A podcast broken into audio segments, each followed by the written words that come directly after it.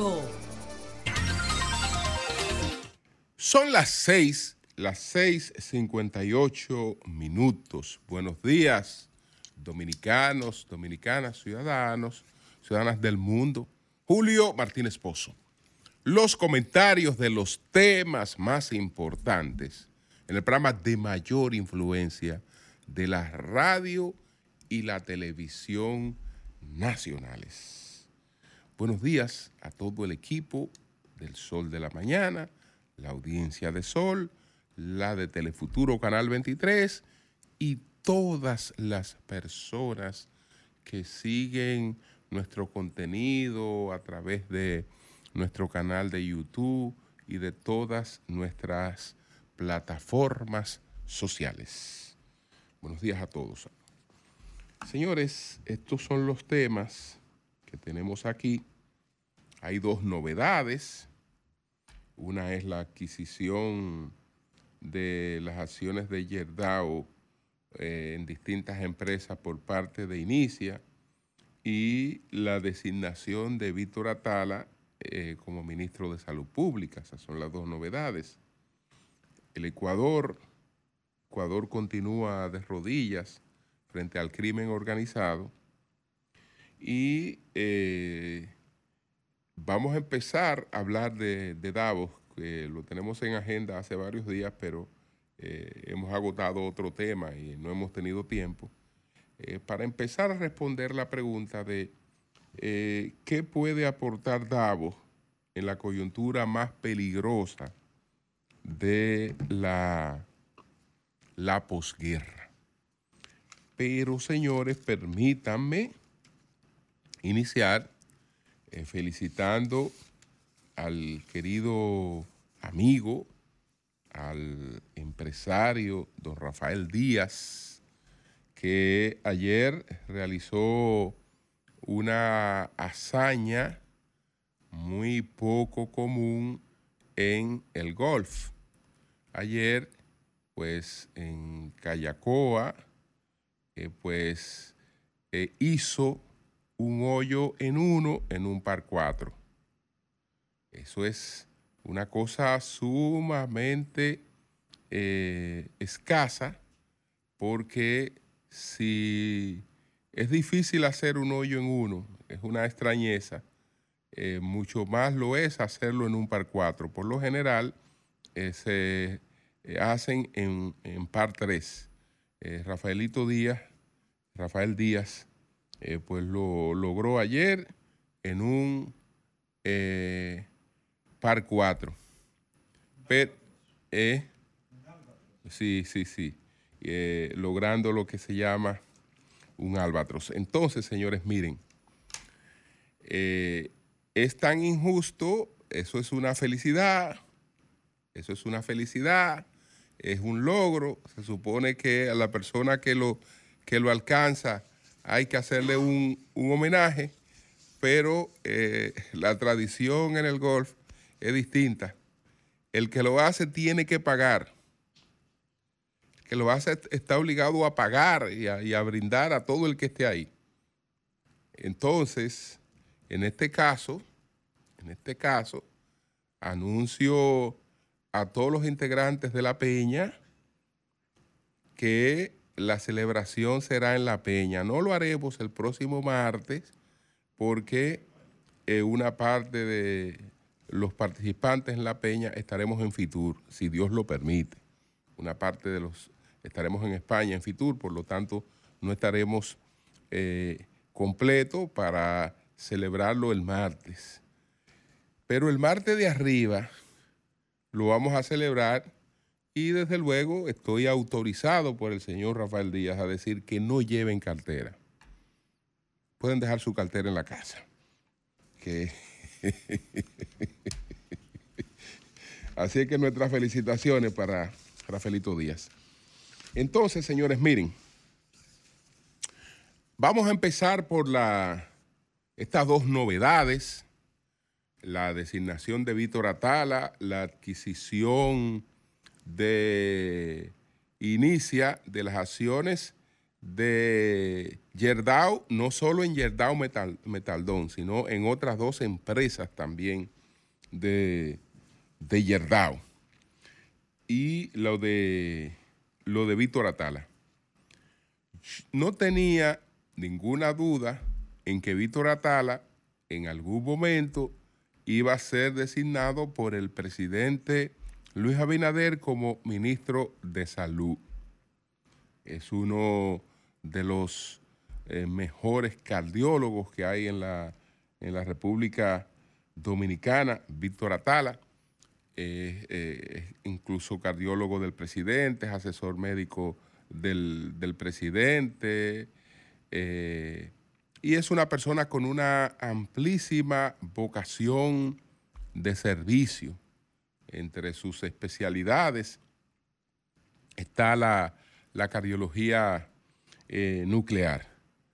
Entonces, eh, si él es asesor médico eh, del Poder Ejecutivo, funciones que ha aceptado, como ha aceptado ahora la de salud, por la vocación social, porque el doctor Víctor Atala no tiene la menor necesidad de estar ni siquiera próximo a un cargo público.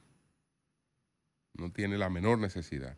Eh, pero eh, tiene una vocación de servicio. La gente sabe que eh, no solo es pues tener un prestigio profesional, tener un buen patrimonio como lo tiene Atala, sino que también hay un un interés por, por, servir, por, aportarle a su país.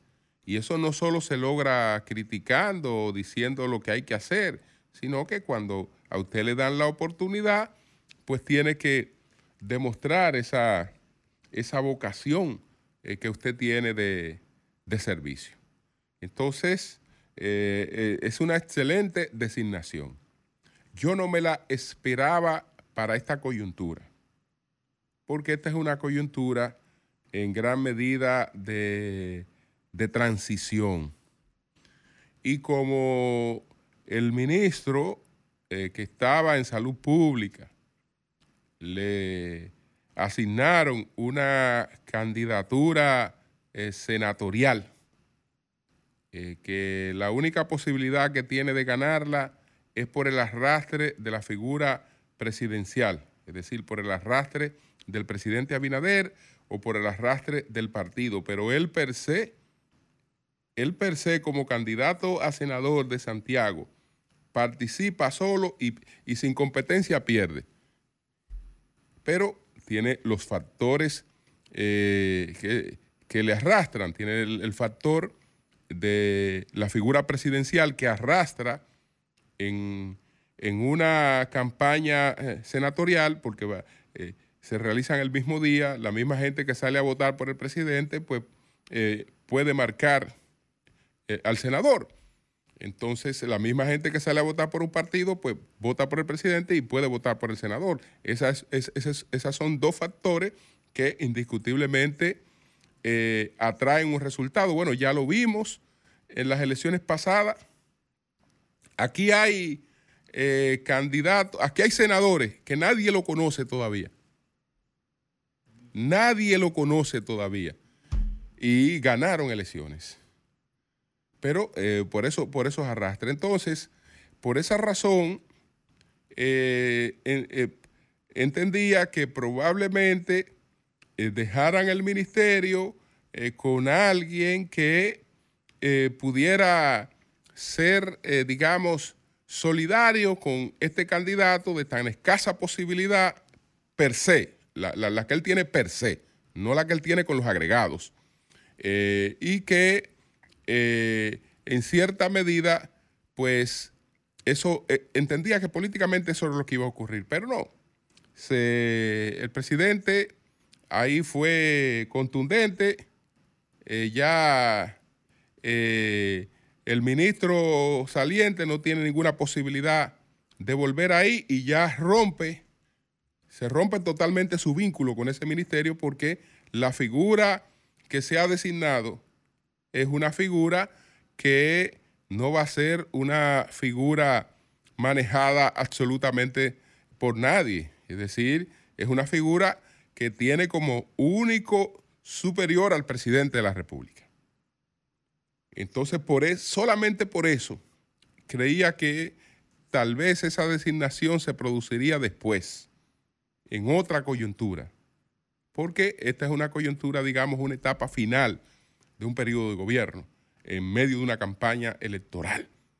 Eh, no es la más adecuada para llegar a una función eh, pública, pero evidentemente que la cercanía del doctor Atala y del el presidente Abinader hizo que el doctor Atala aceptara ese compromiso en esta, en esta coyuntura. Nuestras felicitaciones y éxito para el doctor eh, Víctor Atala, que esperamos que sea un ministro eh, asequible, que cuando un medio necesite eh, pues comunicarse con él pueda hacerlo, que sea una persona transparente, que cuando hayan problemas de salud, eh, pues lo dé a conocer, porque entre otras cosas ustedes recuerdan lo que pasó con, con, el dengue en la República Dominicana.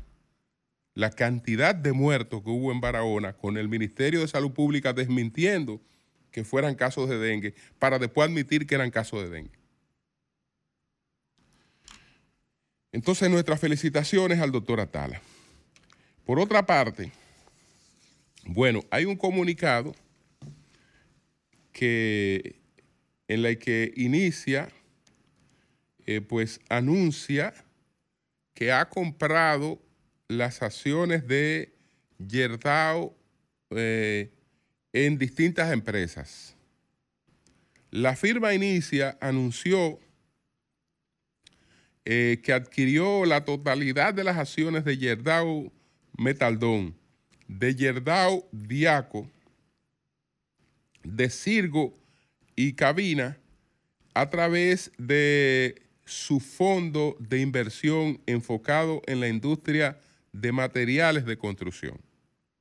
Con esa inversión, Inicia reafirma su compromiso con la sociedad y la economía nacional y anunció de cara al corto y mediano plazo sus aspiraciones de invertir en una acería en el país para la producción de acero a partir de la transformación de chatarra.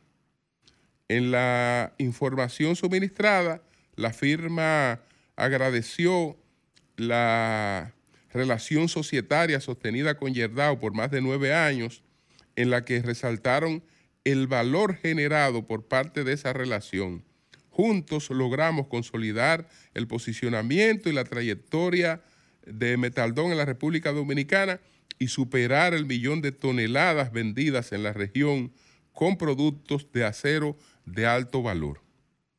El, documento publicado, eh, pues, dice que en el compromiso y los logros, eh, pues, alcanzados en materia de sostenibilidad de Metaldón, entre ellos, indicaron el creciente consumo de energía limpia, el aprovechamiento de los residuos generados, la obtención de, de la certificación de declaración ambiental eh, de producto para la varilla corrugada, la adquisición de certificados ISO, la implementación de un modelo de gestión de talento validados, validados pues referentes eh, por referentes internacionales y locales y la consolidación de la operación en el Parque Industrial Duarte. Entonces,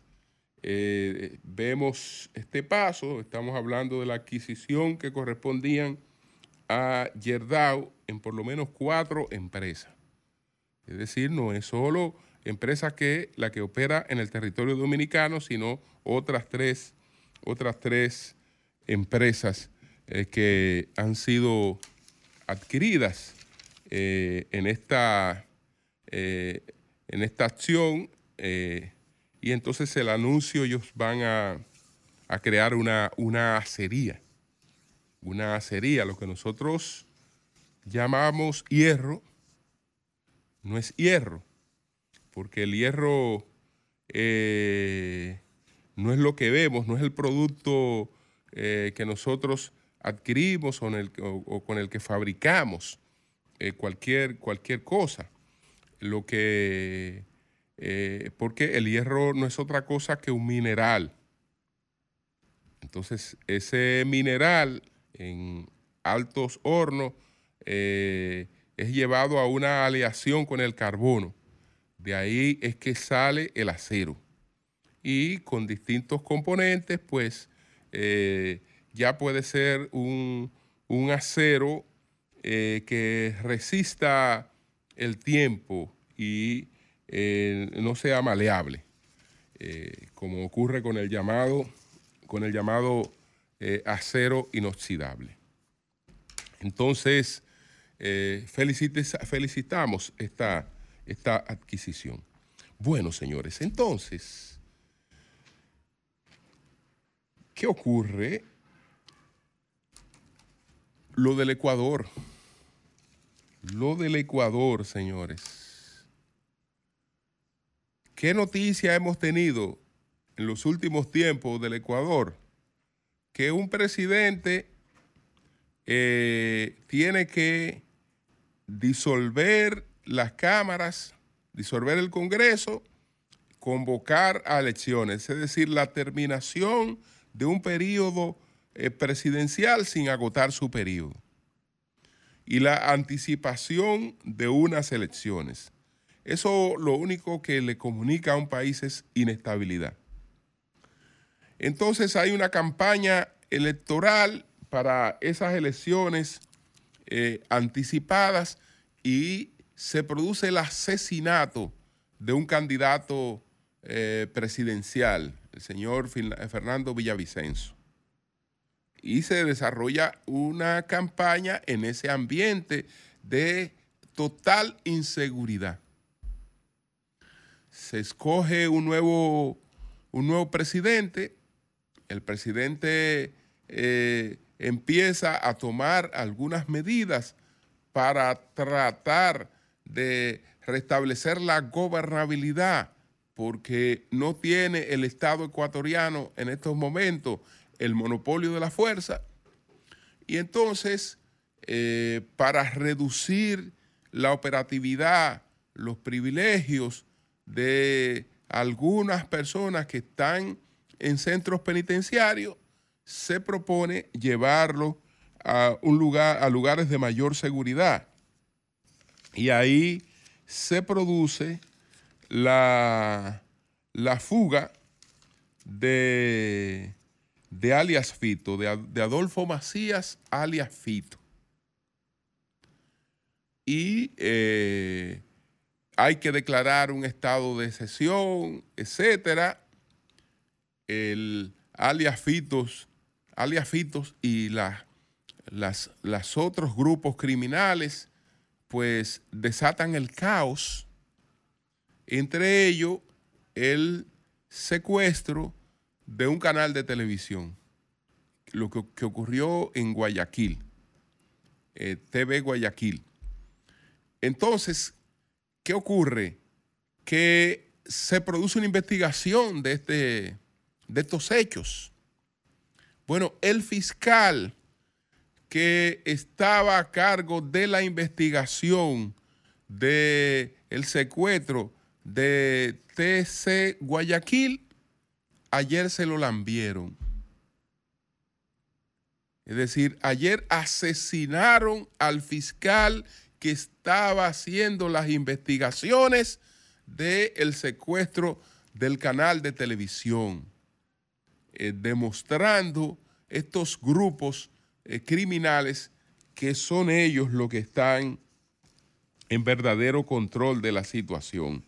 Así es que el Ministerio Público eh, recibe una terrible pérdida con esto que ha ocurrido en el día de ayer en Ecuador con el fiscal Carlos Suárez.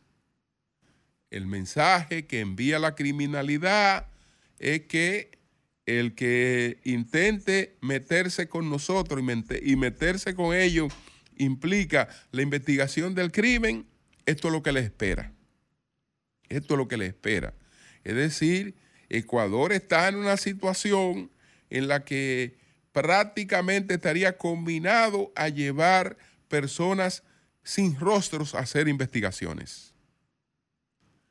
Sin ser investigaciones porque la criminalidad eh, se ha disparado y ha asumido el control del territorio en Ecuador. Entonces pasamos de un hecho espantoso a otro hecho espantoso. El asesinato de un candidato presidencial, el asesinato de un fiscal que está investigando hechos criminales. Eh, la verdad es que son cosas realmente espantosas, escalofriantes. Ese país necesita de la solidaridad de la comunidad internacional, necesita del apoyo de otras fuerzas eh, que ojalá lo busque para eh, enfrentar la situación que tiene lamentablemente encima. Entonces, señores, también, bueno, vamos a hablar del el Foro Económico de Davos. El comentario tengo que dividirlo porque sé que no podré agotarlo de manera completa.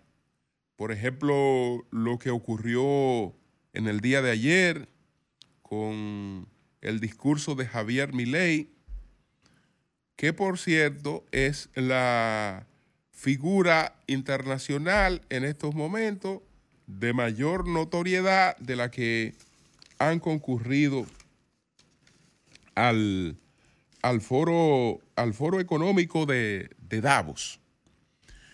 Eh, y lo que dejó claro el discurso de Milei es que no se trata, en su caso, de un proyecto eh, presidencial, de un presidente argentino y de una agenda argentina. Es evidente que los intelectuales que están en el entorno de Javier Milei, eh, pues eh, quieren eh, tener en él una tribuna internacional y quieren llevarlo a un liderazgo internacional en el campo neoliberal. Entonces, pero lo de mi ley ameritaría un, un análisis aparte de su, de su discurso en el día de ayer, eh, radical, pero muy bien conceptualizado. ¿Qué decir de este foro? Porque hay que hablar un poco de su, de su historia. Cuando el economista suizo eh, Klaus Schwab empezó a convocar el Foro Europeo de Gestión, cuando él empezó a convocar el Foro Europeo de Gestión, el Foro Europeo de Gestión tenía una finalidad. Era, eh, pues, reunir a las empresas, a las empresas europeas y eh, poder establecer los parámetros que llevaran a eh, las empresas europeas a alcanzar la competitividad de las empresas estadounidenses. Es decir, que el Foro Europeo de Gestión nace con una, con una finalidad, que es la finalidad de impulsar la competitividad de las empresas europeas. Y eso ocurre en el año de 1971, cuando se empieza a convocar por parte de Schwab eh, este, este foro Europeo de Gestión. El Foro Europeo de Gestión es lo que a partir de 1974 pasa a rebautizarse con el nombre que tiene ahora, que es el FEN. Estamos hablando del Foro Económico Mundial. Es una entidad no formal en el sentido de que no parte de instancias gubernamentales ni de organismos eh, multilaterales como podría ser la ONU, etcétera. Es decir, eh, es una, es una entidad totalmente independiente y sus discusiones y sus planteamientos no son vinculantes. Pero es mejor que fueran vinculantes. Porque aunque no son vinculantes, eh, terminan teniendo una influencia en la agenda mundial por una sencilla razón. Los políticos no son generadores de pensamiento. Los políticos no son generadores de, de ideas. Los políticos no hacen otra cosa que seguir las tendencias que están eh, en boga en la coyuntura a, las que, eh, en que a ellos le toca actuar. Entonces, el foro económico y los llamados tanques de pensamiento saben que se tiene una mayor influencia política generando ideas, generando propuestas eh, difundiendo esas propuestas porque esas propuestas terminan siendo incorporadas a las agendas políticas eh, porque eh, cuando ya se, se colocan en el, en el panorama mediático mundial y de, los, y de la gente que tiene mayor influencia, pues terminan llegando a los programas políticos terminan llegando a los programas políticos. Entonces, por eso el foro va adquiriendo importancia, va cambiando su naturaleza, porque también las preocupaciones mundiales eh, se van mudando de prioridades. El foro que nace para impulsar, como ya les expliqué, la competitividad de las empresas europeas, cuando ya pasa, cuando cambia de nombre, entonces pasa a asumir las preocupaciones de entonces, que eran básicamente económicas, de, cuál era la marcha de la economía, porque si el, se se empieza a llamar Foro Económico Mundial a partir de 1974, pero se ha producido la crisis del petróleo en el año de 1973. Y entonces esa crisis del petróleo por la guerra de Yom Kippur, eh, pues le va a comunicar a toda la economía del mundo un proceso de crisis. Y el abordaje de esa crisis eh, van a ser las principales preocupaciones del Foro Económico eh, Mundial, que es el foro de Davos, porque así se llama la población suiza en la que se desarrolla en los Alpes suizos este, este encuentro. Pero ocurre que hoy la prioridad no está puesta solo en la economía sino que ahora la economía está acompañada de otros componentes, porque la economía está acompañada de la llamada sostenibilidad. Ya no me hable solo de riquezas, incluso ya no me mida la economía solo por el comportamiento del Producto Interno Bruto.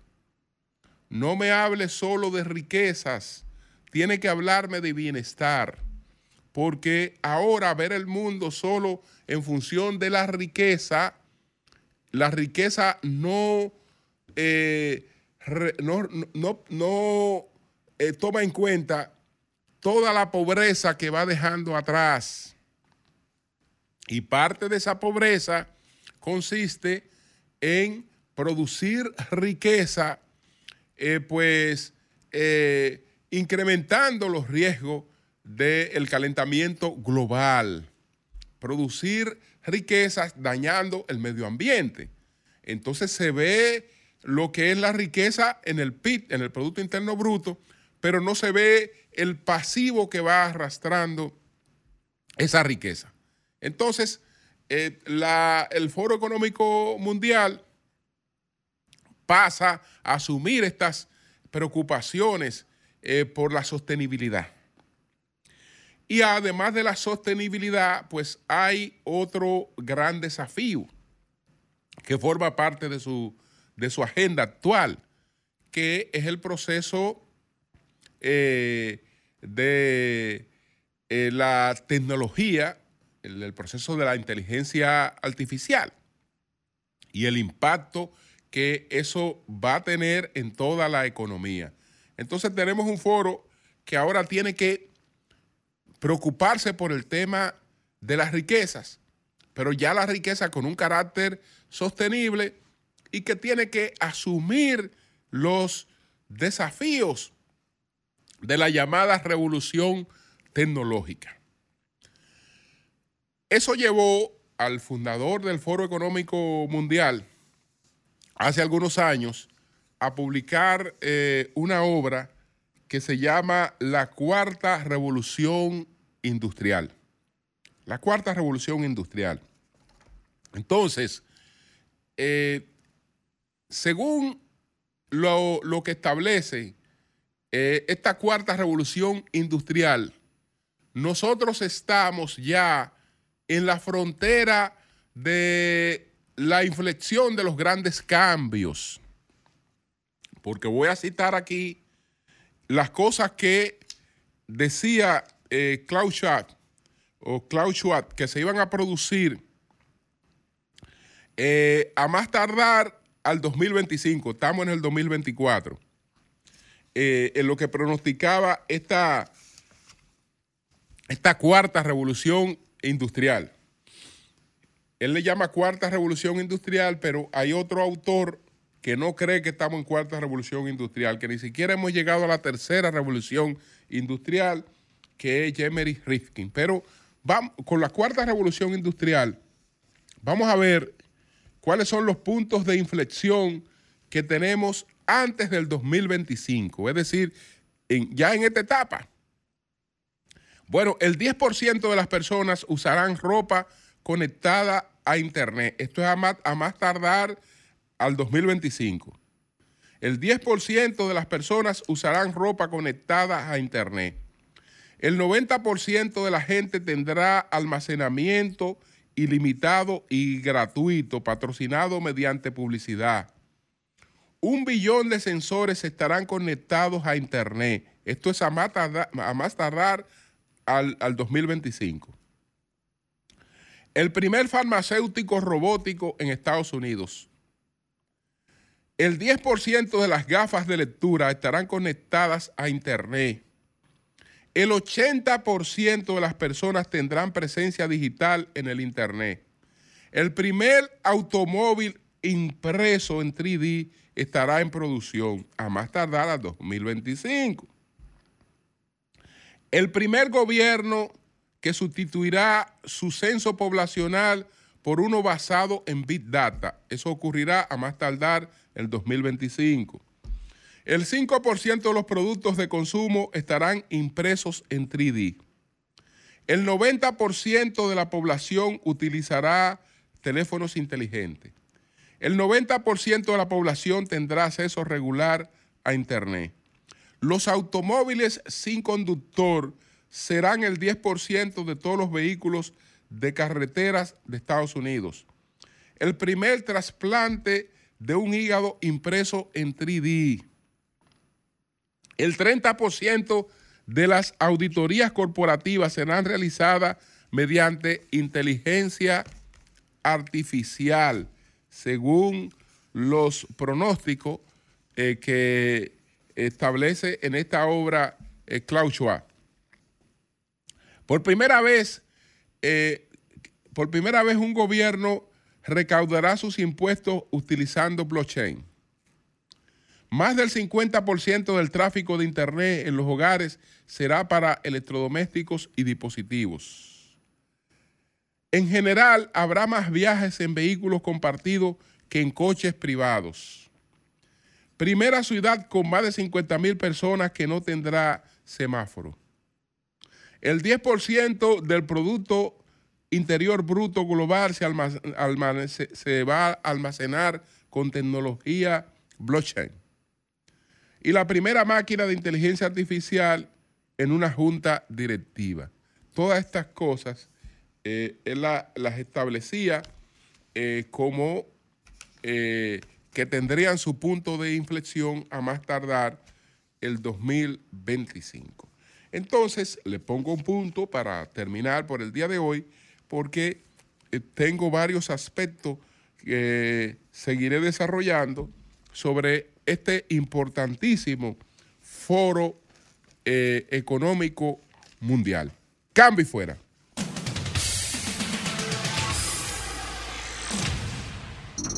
...1-833-610-1065... ...desde los Estados Unidos.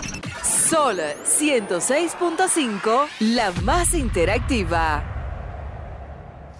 Buenos días, adelante, buenos días. Buen día, Julio. Piña de este lado. Adelante.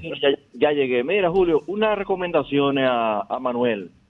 Manuel, este país come tres veces al día y se va a hablar de comida mientras nosotros tengamos un nivel de educación de un sexto grado y pensemos como un tercero. Yo te lo puedo decir porque yo estuve en una boleta del PLD en ASO, a diputado, y lo único que yo tenía era propuesta y saqué 1.500 votos sin pagar un chele. Sin embargo, todo aquel que nunca hizo una sola propuesta llegó con el saco de cuarto y votó, pero no tanto con el saco de cuarto, sino con un, saco, con un reguero de caja y funda y todo el mundo votó por ello. Entonces, ¿de qué te vale a ti hacer una propuesta en un país donde la gente piensa como si estuviera un tercer grado?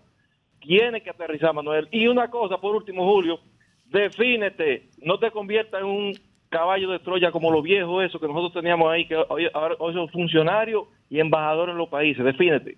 Buenos días, adelante. Buenos días.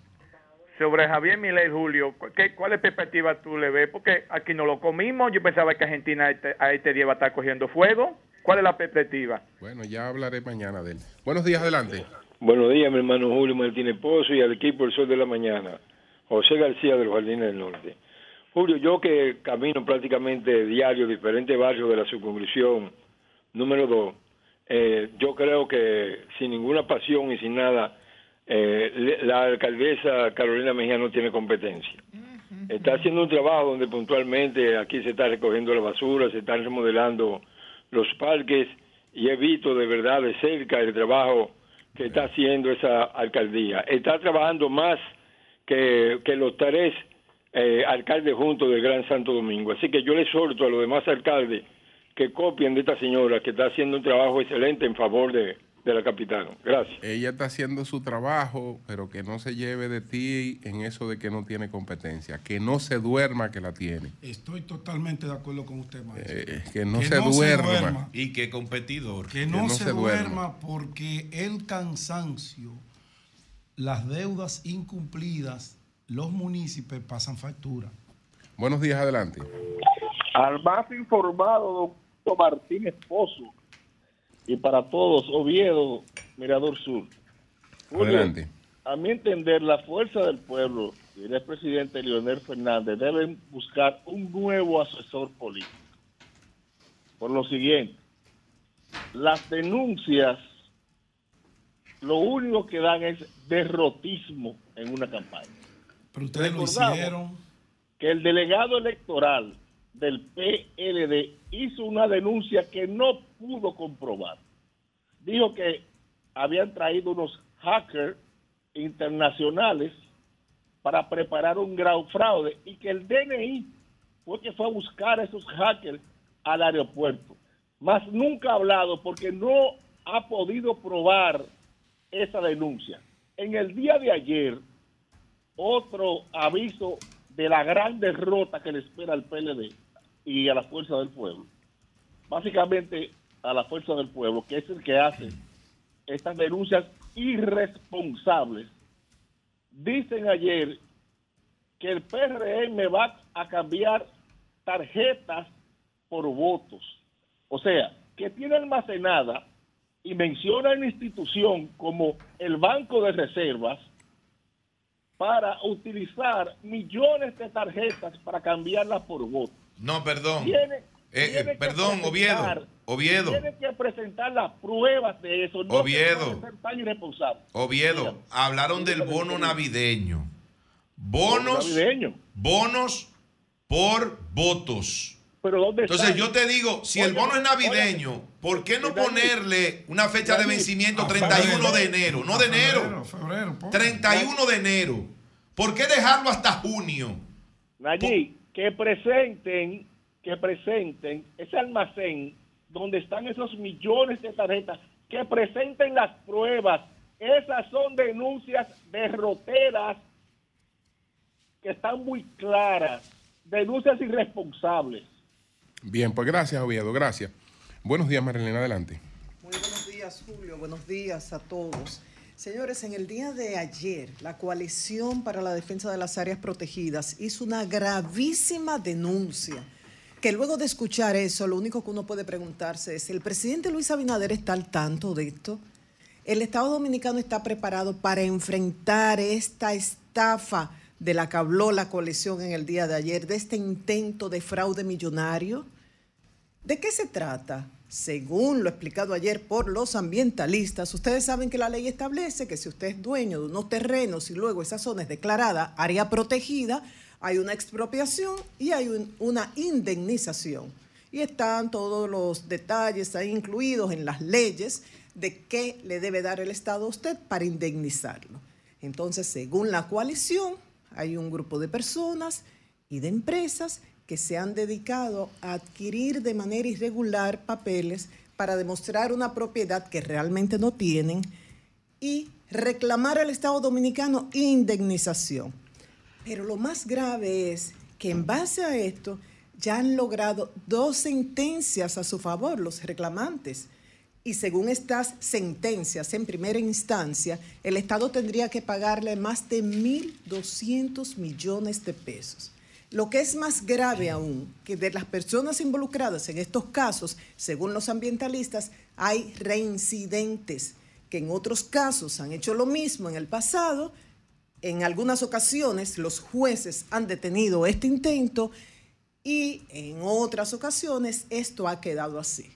Y uno dice, lo descrito ayer por los ambientalistas solo se puede dar con un, como describiría Wilson Camacho o Jenny Berenice, un entramado de corrupción. Solo así.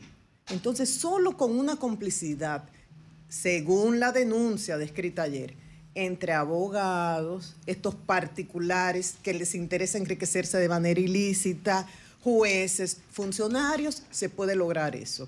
Están argumentando que son propietarios del 70% del Parque Nacional Sierra de Bauruco, que tiene en las provincias de Pedernales y Duvergé cerca de 1.100 metros cuadrados, o sea, que ellos son propietarios de 770 metros cuadrados. Propietarios como de una isla, como de esos millonarios que uno menciona a nivel mundial, que son propietarios de una isla. Entonces, vamos por parte en torno a esta denuncia eh, presentada en el día de ayer en una rueda de prensa en la UAS, con la Comisión Ambiental de la UAS y la Coalición para la Defensa de las Áreas Protegidas, que la comisión pertenece a dicha organización y recordamos que recientemente se firmó un acuerdo de cooperación entre el Ministerio de Medio Ambiente y la coalición, o sea que esto es una oportunidad de oro para trabajar de manera conjunta para enfrentar este intento de supuesto fraude millonario contra el Estado. Un punto positivo, los ambientalistas están apoyando al Ministerio de Medio Ambiente para enfrentar este intento de, estafa. Eh, según la denuncia, ya como decía, dos sentencias a su favor han logrado los reclamantes, o sea que el Estado, según esta sentencia, en primera instancia tendría que pagar 1.266 millones de pesos. Ellos se refirieron ayer a dos casos en particular, pero dicen que hay otras sentencias. El mismo lunes en el tribunal hay una audiencia y que tanto el Ministerio de Medio Ambiente como el Ministerio Público ya han iniciado las acciones legales para enfrentar esto. Dicen que los alegados propietarios de siete porciones de terrenos de más de 184 millones de metros cuadrados están reclamando pagos al Estado por millones de pesos. ¿Qué razón social aparece al frente de esto? DC International SRL y su representante Tomás Rosendo Dantes Castillo Soto. A ver, de inmediato, no tiene que, ver con José Dantes, el que muchos conocemos, nada que ver. Coincidencia en apellido. Y su abogado es Juan Manuel Guerrero. Le dicen también que esta persona, Dantes Castillo Soto, lleva un nivel de vida muy sencillo y se preguntan, ¿realmente él, como dice, es dueño de todo esto? ¿O representa a empresas? Y a particulares. Sería interesante poder hablar con el abogado Juan Manuel Guerrero, que según el expediente presentado ayer por la coalición, es quien está defendiendo a este señor Castillo Soto, que representa a esa empresa que dice ser propietaria. Hay siete demandas en justiprecio, que es cuando se pide esa indemnización por la apropiación de una área que ha sido declarada, por ejemplo, área protegida. Entonces, como decía, ellos dicen, somos propietarios del 70% del parque, de 1.100 kilómetros cuadrados, ellos 770 kilómetros cuadrados son dueños. Hubo dos sentencias a favor en el Tribunal Superior Administrativo. Una por 590 millones de pesos, que fue del 16 de febrero del año pasado, y la otra por 676 millones de pesos del 30 de junio del año pasado. Esto suma 1.266 millones de pesos que tendría que pagar el Estado a esta empresa, a estos particulares, que según eh, la coalición no han podido demostrar la titularidad. Dice que eh, han presentado documentos de procedencia cuestionable.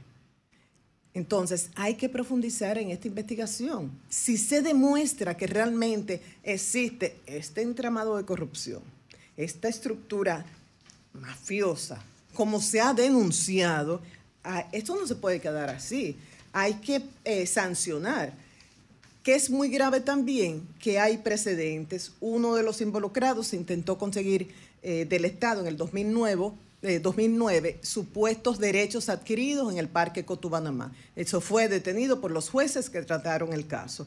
Pero también en otros casos sí han logrado obtener títulos de forma irregular. Está el caso de Cotubanamá y también de Bucangé Pedernales. Repito, ¿el presidente Luis Abinader está al tanto de esto? ¿Qué pasa? El abogado, ¿qué dice? El abogado Juan Manuel Guerrero, el abogado de Dantes Castillo Soto, eh, ha podido ver los documentos, se entiende que estos títulos son legales, son legítimos. Algo así no se puede, no se puede tolerar. Por otro lado, a los que fueron ayer a ver a Luis Miguel y no lo pudieron ver, hoy. Vayan, vayan con sus boletas, que el show se presenta en el día de hoy. ¿Qué fue lo que pasó, María? Nos han informado que la pantalla no funcionó, pero que es la información que yo tengo. Si tú tienes otra, pero que no tuvo nada que ver con los organizadores, que fue algo del equipo del artista. Entonces, todo el que pueda ir hoy, que vaya y que aproveche para que disfrute del show de Luis Miguel, que debió ser ayer, y como me han informado fuentes muy confiables, fue un, desperfecto que no tenía que ver nada con los organizadores, sino con el equipo de Luis Miguel, Julio. Buenos días, Pedro, adelante. Buenos días, Julio. Buenos días, María Elena Núñez. Buenos días, Nayicha Ede. Buenos días a todos nuestros amables televidentes radio escucha y cibernautas. Muy buenos días a todo nuestro equipo de producción. Bueno, varios temas en la agenda del día de hoy, cortos, pero varios. Eh, el senador Iván Lorenzo, Iván Lorenzo, senador y vocero de los senadores del Partido de la Liberación Dominicana, le dirigió una misiva al candidato a senador por el Partido Revolucionario Moderno y Aliados, el doctor Guillermo Moreno, en donde él le enumera unos eh, aproximadamente seis puntos que a él le gustaría que Guillermo, pues, no solo le diera una explicación al país, sino que junto al senador Iván Lorenzo, pues, inicien una especie de exigencia eh, a las autoridades y ante la sociedad con el debate de esos temas que tienen que ver con puntualizaciones y exigencias que había manifestado desde el año 2016 hasta la fecha el hoy candidato a senador por la capital dominicana, Guillermo Moreno. Dentro de esas eh, demandas para, como Guillermo se ha denominado, un senador por la transparencia, y uno no tiene por qué dudar, porque ha sido un hombre muy enérgico, eh, demandando eh, que en el país se respeten las instituciones, se respeten los procesos judiciales, la independencia del Ministerio Público y demás, no está de más que él, por ejemplo, y solamente me voy a limitar a leer dos de los elementos de las demandas que el senador Iván Lorenzo le plantea a Guillermo que eh, debatan o que juntos eh, se arme como una especie de coalición por la transparencia donde cada quien, cada actor puede, eh, partiendo de lo que es la coherencia del ser humano, del político, del profesional, puedan hablarle a la sociedad y él le enumera la primera y le dice que en fecha 6 de octubre del año 2021, usted afirmó que el Ministerio Público debe investigar al presidente Luis Abinader por los Pandora Papers, dígase, inversiones en paraísos fiscales, punto. Y consideró en ese momento el señor Guillermo Moreno que era una oportunidad para que la justicia dominicana demuestre su independencia. Luego le dice en el número 2, usted en fecha 9 de febrero del 2016 denunció que el gobierno de ese entonces, del presidente Danilo Medina, gastaba unos 10 millones de pesos diarios en publicidad y actualmente el gobierno que usted aceptó una nominación presidencial gasta 21 millones y el senador quiere saber si él mantiene la misma posición. Y el tercero, y ahí lo dejo porque voy a otro tema, en fecha 19 de diciembre del año 2023, senadores de Estados Unidos denunciaron mediante carta dirigida al presidente de Estados Unidos, Joe Biden, que el tráfico de armas de fuego llega hacia Haití vía la República Dominicana. Y en fecha 16 de enero del año 2024, la Junta Central Electoral emitió una resolución donde censuraba el tema de la actividad política en los recintos militares que en ese punto, por suerte, se respondió muy a tiempo la autoridad eh, de la jefatura del ejército y le puso las sanciones pertinentes. Son un sinnúmero de puntos que el señor Guillermo Moreno había demandado de las autoridades y también está ahí el tema que tiene que ver con las declaraciones del exdiputado por el Partido Revolucionario Moderno eh, en Santiago, eh, Miguel Gutiérrez, que habló del financiamiento ilícito de la campaña del PRM en el año 2020. Son unos puntos, es una carta que Iván le dirigió directamente al senador Guillermo Moreno y sería bueno que eso sea parte de ese debate porque no podemos decir hoy una cosa y mañana entonces eh, decir otra.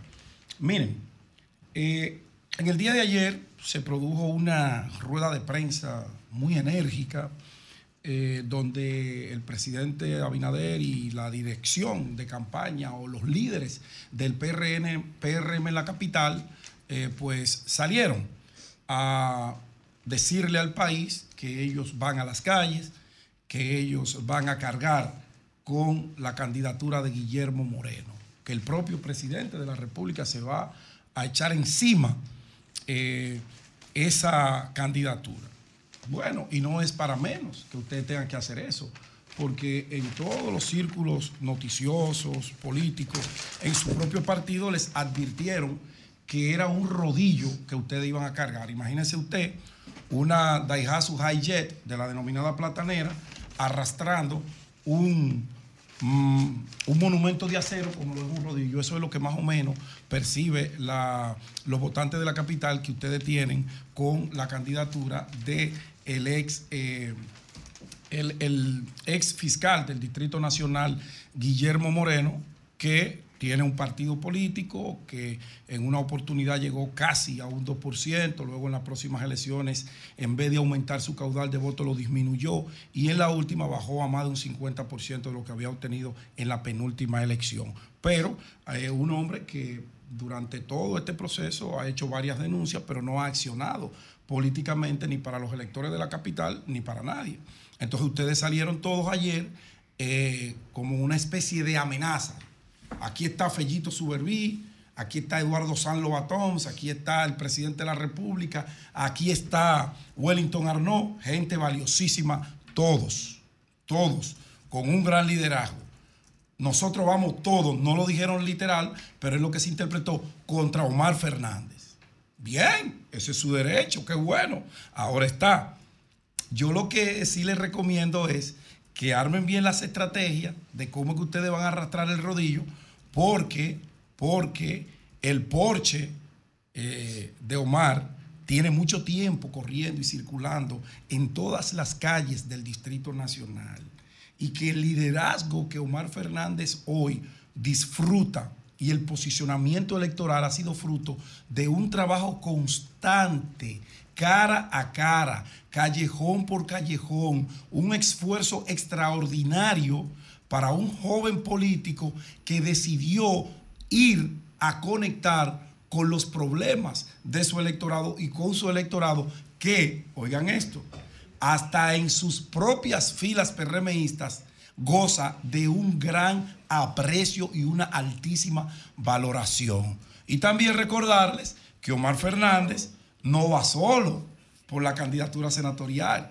No solamente lleva el partido Fuerza del Pueblo como segunda fuerza política del país, lleva un grupo de hombres y mujeres encabezado por un titán, expresidente de la República, en tres oportunidades, un veterano de veteranos, quizá uno de los políticos más versados que tiene el país, que además es su papá, que tiene un aderezo mayor adicional ahí para ponerle a ese jamón, a ese sándwich, pero tiene al Partido de la Liberación Dominicana, ganador de más de ocho elecciones consecutivas, y que la capital no era la excepción, que perdió por una división, apoyándolo, pero tiene al PRD de Miguel Vargas Maldonado apoyándolo y una coalición de partidos emergentes y una sociedad civil que decidió que él va a ser el senador de la capital.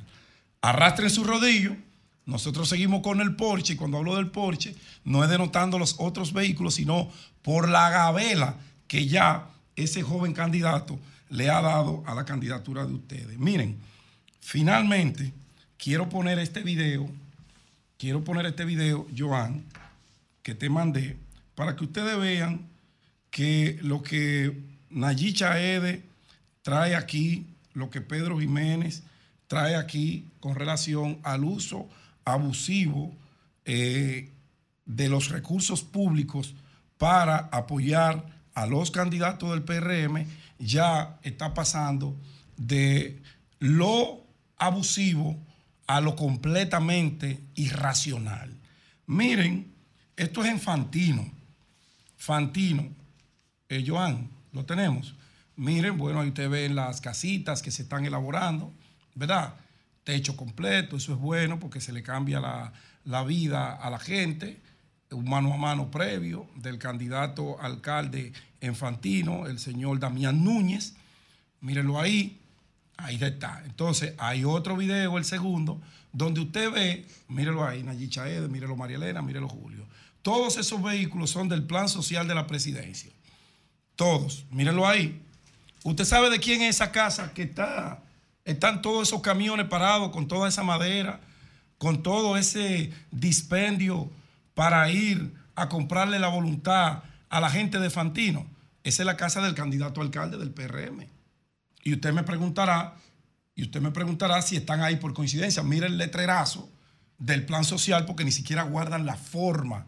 Como ellos se creen que son los dueños del país y que los recursos públicos ellos pueden hacer con ellos lo que le vengan gana, pues ya esto se ha convertido en una práctica generalizada, no en Fantino, con el candidato alcalde eh, Damián Núñez, no, en toda la geografía nacional, pero fueron tan abusadores, fueron tan abusadores que se metieron a una fortaleza militar, porque eso fue un abuso a la institucionalidad, que no estaba apoyada en ningún momento por las Fuerzas Armadas, por el contrario, fue un abuso de los PRMistas de ASUA. Y miren cómo aquí, miren cómo ellos aquí, eh, en el plan social, eh, le prestan todo lo que tiene que servir para un país, lo ponen a disposición de los candidatos del Partido Revolucionario Moderno. La Junta Central Electoral, ahí tiene las pruebas,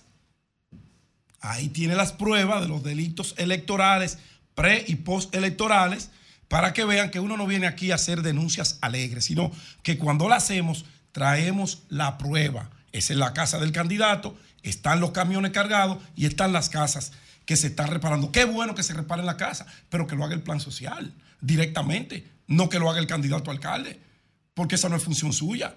Agarre los cuartos suyos que usted destinó para su campaña y vaya a competir en igualdad de condiciones con los demás candidatos. Para mañana quiero hablar, para mañana, de los emprendedores en materia de salud, tanto en el área de la medicina como de la odontología, que desde las diferentes aseguradoras, incluyendo la estatal, le tienen el juego cerrado con el tema de la afiliación para ellos dar sus servicios en pequeños establecimientos, en comunidades, en donde la gente solamente puede ir a tratarse la dentadura con el seguro eh, que le han dotado las autoridades gubernamentales. Mañana hablaremos de eso, Julio. Bueno, el Diario Libre hoy ofrece una información eh, que lamentamos. Es la salida, el anuncio de la salida de Inés Aispun. El grupo Diario Libre dio a conocer este jueves la salida de Inés Aispun quien por más de 25 años laboró en este diario, ocupando en los últimos tres la posición de directora. Un vocero del grupo explicó que motivos de índole personal llevaron a la señora Ispun a tomar la decisión de presentar su renuncia, que será efectiva a finales de este mes. El grupo Diario Libre lamenta la decisión de la señora Ispun, una gran profesional respetada y admirada en todos los sectores de nuestra sociedad, quien con su pluma ágil y directora siempre abordó los temas de una manera precisa, concisa y realista. Deja una impronta importante en las plataformas del grupo que siempre estarán abiertas para ella. Así es que eh, doña Inés Aispun, la directora del Diario Libre, sale de estas funciones. La vamos a extrañar. Qué pena. La verdad que Inés, que es española, de nacionalidad española, dominicana también, y creo Sí. que conoce este país mucho más que la mayoría de los dominicanos. Y tiene una forma de escribir de manera muy sencilla y le caracteriza el enfoque holístico. Ella toma en cuenta todos los elementos, sea que trate de una situación política, algo legal, algo de minería o de arte y cultura, que da gusto también cuando ella se refiere a estos temas. Entonces vamos a extrañar mucho sus Y escritos. no quedará por lo menos con una columna para no- nosotros que somos To- seguidores de Todo Ojalá que depende de los términos en que se Exactamente. haya... Ojalá que podamos hablar se haya- con ella. O sea, ¿qué Quizá habrá pasado con esto? Quizá puede ser ya cansancio, muchos años dirigiendo. Recordamos los hechos recientes, luego de la muerte de Adriano Miguel Tejada, hace un año o dos años. No, hace más. Dos Eh, años, Dios no, mío, no, hace pierde la noción del tiempo. Fue en un diciembre, me recuerdo Fue como ahora. pandemia Pero, pero ella era directora antes de la salida de Adriano, porque Adriano se había retirado. Sí, se había Sí. retirado. Adriano se había, Adriano Pero que luego de la salida de Adriano, ella Sí. asumió como más Correcto. responsabilidad y lo otro reciente fue la adquisición de parte del grupo Rainieri. De, entonces Aníbal de Castro asume una, una posición ahí, ahí uno no sabía si ella se iba o no, ella se mantuvo como directora, hasta el día de hoy que se anuncia que puso la renuncia. ¿Qué habrá pasado? El comunicado habla de algo de índole personal, pero algo de índole personal puede ser Muy amplio. desde que yo me haya disgustado con mi jefe hasta que decida retirarme La para irme de de vacaciones con mi marido. no me gusta. Ajá, o sea, Muchas cosas. falta saber eso. Así es. Cambio y fuera. Son 106.5. Son las 8:11 minutos. Buenos días, Manuel. Adelante. Buenos días, maestro. Buenos días a todo el equipo este Sol de la Mañana y buenos días también a toda la gente que día tras día pues, nos brinda el privilegio de buscar nuestros comentarios. Miren, quisiera referirme en el día de hoy a dos puntos. Primero, hacer un llamado al doctor Guillermo Moreno Gar- García. Cuando cuando yo vi la, la fotografía que se está utilizando, ¿verdad? La promoción para la campaña del doctor Guillermo Moreno, la verdad es que me sentí contento porque lo vi, ¿verdad? Recortado, con el pelo más bajito, vi que se rebajó la barba también y la imagen es muy fresca, la verdad, la promo que se está utilizando. Dije que me sentí contento porque presumí, y lo creo que todavía puede pasar, bueno, bueno, un cambio de look implica también que habrá un cambio en su dinámica discursiva, ¿verdad? Sobre todo enfocado ahora a su nuevo rol en el Distrito Nacional como candidato a senador. Y yo quiero decir lo siguiente, yo tengo, y lo he manifestado en, en otros momentos, tengo diferencias con el tipo de liderazgo que ha encabezado el doctor Guillermo Moreno hasta este momento. Yo espero, ¿verdad? Y sueño quizás con que me sorprenda, me haga cambiar de idea a partir de este momento. Pero en el pasado he dicho que me parece que él tiene un tema de carpintería política. Lo he sentido que no, no ha profundizado en ese tema y por esa razón, y además todo el mundo sabe, que dije aquí y todavía mantengo mi posición.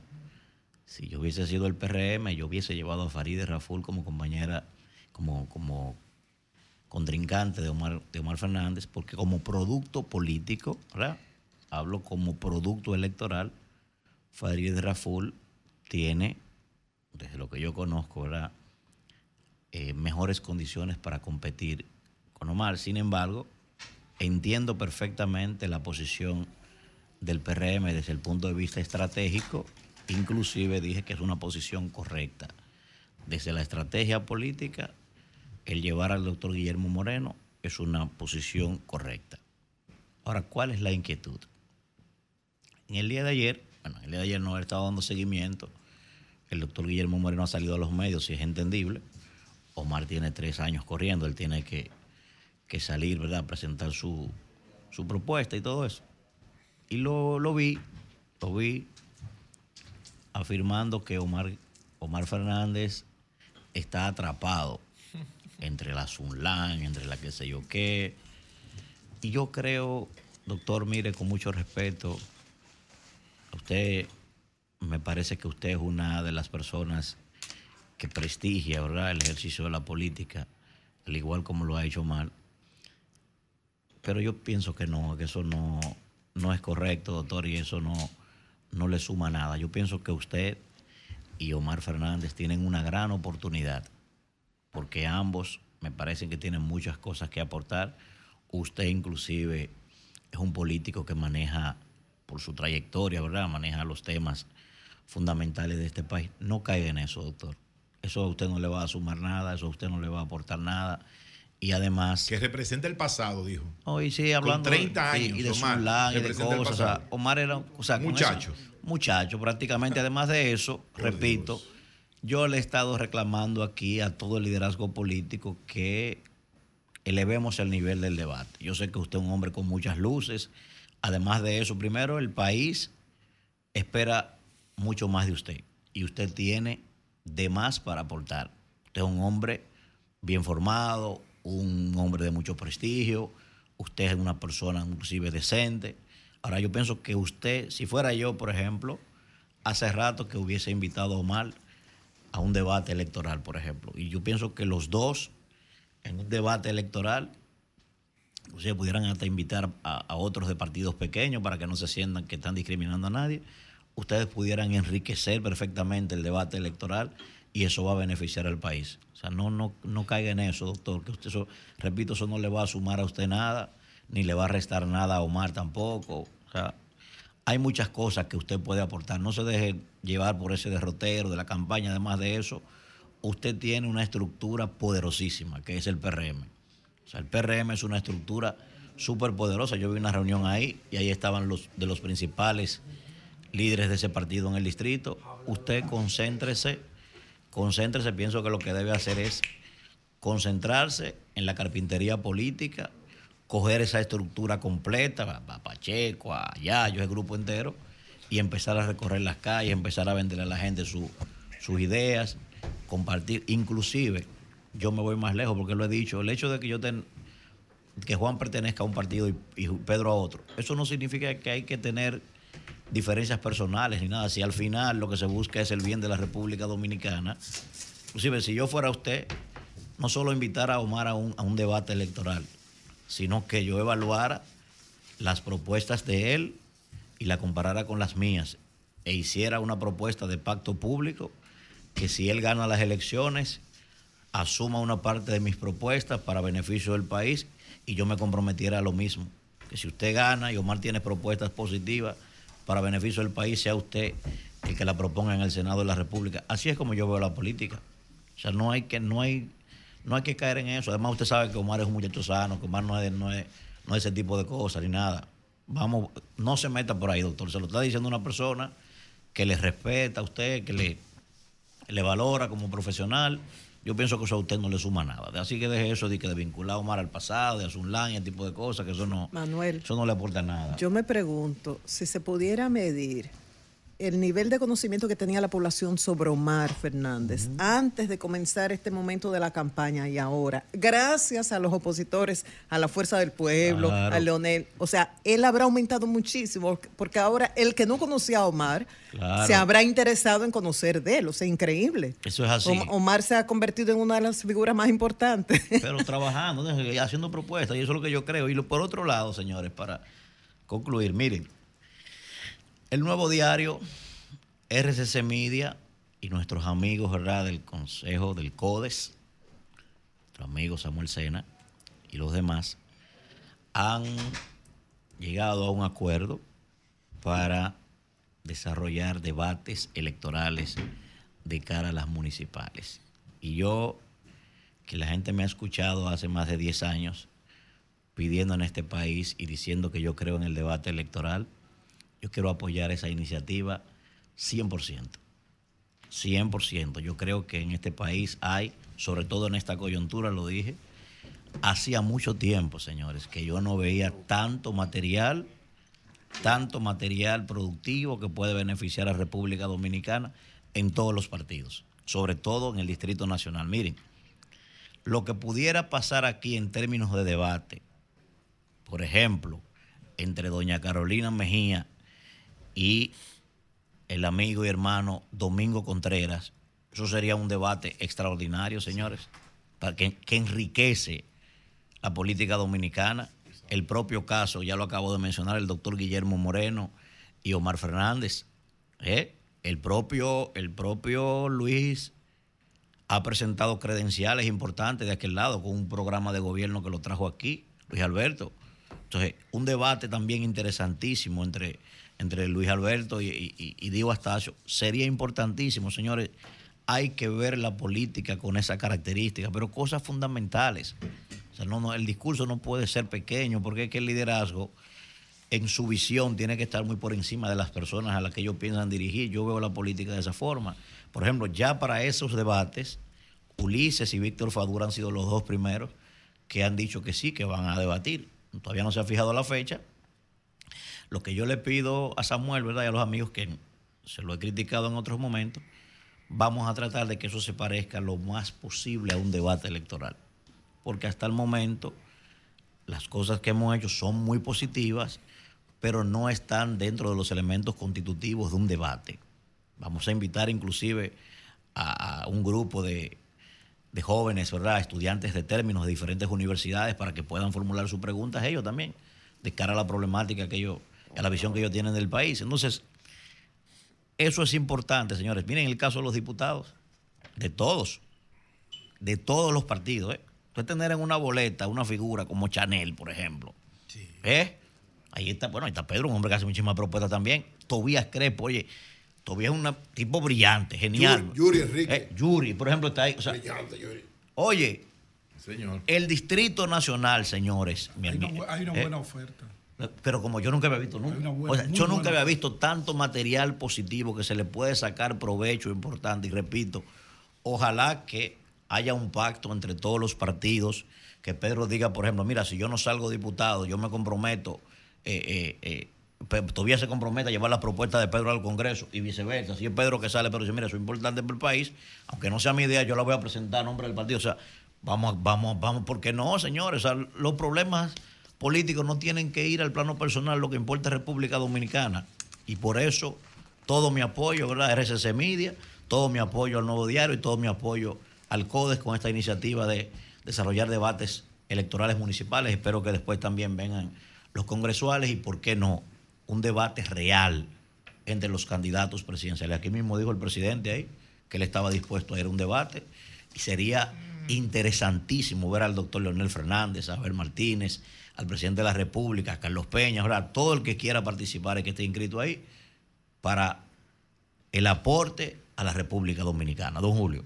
Bueno, anunciar que vamos a conversar un poquito más adelante con el procurador fiscal titular de Santo Domingo Oeste, Eduard López, que está por aquí con nosotros. Ahora está Ramón Carmona en otra fiscalía, en la fiscalía del distrito, porque ahí está Tecachi y creo que está preso. Adelante, Carmona. Tecachi 69. Sí. Sí, bu- buenos días, No. buenos días. ¿Cómo están? Sí. Eh, negro, negro, pero tiene que decirle a la gente que es un par 4, porque es un tiro difícil en el gol. Nosotros golfistas son difíciles. Maestro, yo lo escuché a usted como que todos somos golfistas, maestro, así no puede ser. Eh, Pero, pero, pero vamos a hablar de Tecachi ahora. Bueno, buenos días a todos. Otra vez la noticia de Cachi. Él ya eh, recuerdan que la, la mamá de Yailin había, había acudido a la Procuraduría eh, a finales de diciembre para ponerle una querella a él por maltrato a su hija. Esto se le dio curso con la Departamento de Violencia Familiar, con la magistrada Camacho él tenía que venir a firmar eh, a, La Vega. Recuerda que tiene que ir cada 23 de cada mes a firmar por el caso de La Vega, pero él se quedó aquí. Pero ya él estaba alertado, su abogado, que lo estaban esperando en un aeropuerto cuando él, saliera del país, que hoy salía con, con Yailin del país. Pero ellos se presentaron ayer a la, a la Procuraduría para eh, desmentir que la, eh, la- sobre la violencia de género de, de- ellos. Pero los videos que están ahí, la mamá ratifica que él, él le iba a tirar en- por una de una segunda planta en Punta Cana, que la, le dio golpe a la mamá, que se metió en el pleito, y por eso fue conducido al Palacio de Justicia anoche, a las 8 de la noche, donde está aquí apresado. Él eh, están espe- esperando que bajen la media de coerción de, de la Procuraduría, Departamento de Violencia. Eh, si todo lo que dice el, el expediente y las declaraciones de la madre, eh, creo que la experiencia nos dice que veremos a Tecachi en Najayo. ¿Quién es, quién es que sustenta la, la- la acusación? ¿Es la madre de... La madre de, de de Yailin. Yailin, que, ahora están enemigas por eso. Ok. ¿Y, y Yailin qué dice? No, ella fue con él eh, fue interrogada ayer. Eh. La fuente no, no, no dice que ella fue interrogada. Vamos a hablar de los Ayer, novatos de MLB, Carmona. eh, Pero deja que termine eh, con eso. Eh, fue interrogada junto con él por separado y, y la y la magistrada ahí mismo fue fue, fue apresado este cachi Carmona, Ok, ok. dime algo de Leo de Bray. Sí, pero espérate, déjame, déjame terminar con esto. Eh, eh, Carmona. que te usan, Julio. No, no, no, no, hombre, no. no, no, no, cuenta no, que te están utilizando. No, no, y a no, Carmona no, también. A mí no me Ah, están usando. A mí no me están Julio. usando. No, no, a Julio, al programa. Esos tipos viven de eso, de hacer disparate, eso es disparate. Tampoco, tampoco. Porque si tú lo estuvieras tratando no fuera disparate. Tú estás cansado de tratar. Yo lo estoy Entonces, cuando tú lo tratando, tratas, no es esto. Julio, porque es me un di Es un caso muy importante. Julio, porque la ¿Cómo tú vas a coger compañera ha plataforma retirado la querella, según lo que explicó. Carmona, pero la mamá insiste. Y aunque la, víctima, la supuesta cuartos, víctima no decida desistir, el proceso continúa si las autoridades demuestran que hay violencia. ¿Por qué? Porque en el círculo de la violencia hay una parte donde tú dices, no, no, no, o te asustas, o te No, nada de arrepientes, eso, ellos se ponen de acuerdo. y todo. niegas lo que has denunciado. Eh, eh, ¿qué- qué- Carmona. Eh, ta- también que hay video de, de evidencia de video eh, Todo eso está cosa, montado. ¿Evidencia de la- video? eh, dice la fuente que él había colocado cámaras de seguridad sin, eh, en los apartamentos para monitorearla a ella. Ok. ¿Entiendes? Eh, eh, José Lalu, eh, esto no es un show. Esto Vamos a hablar de Leo de Bray. A una, tú tienes hija, esto hay que pararlo. No, hombre, eso es a un montaje, es un montaje para que ustedes pierdan su tiempo y ellos ganan cuarto. Esos tigres Sí. tienen Bueno. muchísimos años en esa vaina manipulando a Bueno, uno. bueno, entonces, eh, Carmona, es muy probable, es muy, pro- es muy probable que, que lo dejen preso. Sí, él, no, él está preso desde, desde anoche. Él, él, él- él lo que, le, eh, como viene el expediente, posiblemente, posiblemente, por eso decide un juez de la medida de coerción, eh, lo veremos en el en Najayo. Bueno, pues gracias. Mínimo, mínimo en Najayo. Eh, Julio, eh, Sí. lo de lo que dice Ben, o sea, la luz, con qué fue que tú preguntaste lo de los muchachos. Lo de Leo de Bray y de lo del otro hijo de, de Vladimir Guerrero. Bueno, eh, lo de Odebrecht es un muchacho con todo el talento que a los 13 años jugaba en la, en la Liga Campesina en Baní, que es una liga muy difícil. Es como una profesional, un niño jugando con, con- contra hombres y, Sí. y peloteros release. Es una superestrella, pero ojo a la familia. Los videos que están saliendo de él, está bien que hay que celebrar, hay cosas Ay, ay, ay. pero ojo, son 4.2 millones y el béisbol cambió. Tienen que sentarlo porque ya es- él es una figura, él, él es- eh, prácticamente está entre lo- los dos primeros eh, novatos de, de la organización de San Diego. Tiene que sentarlo. ¿Qué, qué, que qué sale en sentarlo. los videos, Carmona? Ah, de todo. La alegría, la obteteo, vaina. coño. Eso tiene Wander que pararlo. Es un, un consejo, un consejo sano para él y su familia, para que ¿Qué edad no tiene se él, Carmona? de, de otros jugadores, porque el muchachito es un talenta, un talento. eh, lo- yo creo que lo va a mover. Él tiene 16 años, 17 va a cumplir Ok. y lo, y lo vamos a ver igual, igual que si no se equivoca en el camino, lo vamos a ver igual que Juan Soto. Juan Soto, no Tati Junior, ¿por qué juega shortstop? No, no, por la calidad, cómo llegaron tan rápido como Tati, Ok. y él y Juan Soto a la Grande Liga, que llegaron a, a- a- con 20 y 19 años. Bien. El hijo de Vladimir, él tiene eh, un buen bateador. Eh, tuviste que le dieron poco dinero. Le dieron eh, ciento, 117 mil dólares, algo así. y una beca, pero que aparentemente él, él no tiene una posición fija, ¿te entiendes? Ya. Pero pero sí la, la saca como su papá, pero ahí- de ahí No, y, como su hermano, y su hermano, pero él- él- él- él- los guerreros son, como dice su apellido, que son guerreros. coño, sí, tienen un yo, estirpe. yo, Yo, yo espero que Vladimir tenga otro hijo y todavía queda un chiquito que es el verdadero físico de su papá y el tamaño que, que ya muchas organizaciones están atrás de él. Bueno, pues muchas gracias, Carmona. Muchas gracias. Cuídense. Bien, bien. Millones Cambio fuera. niños de-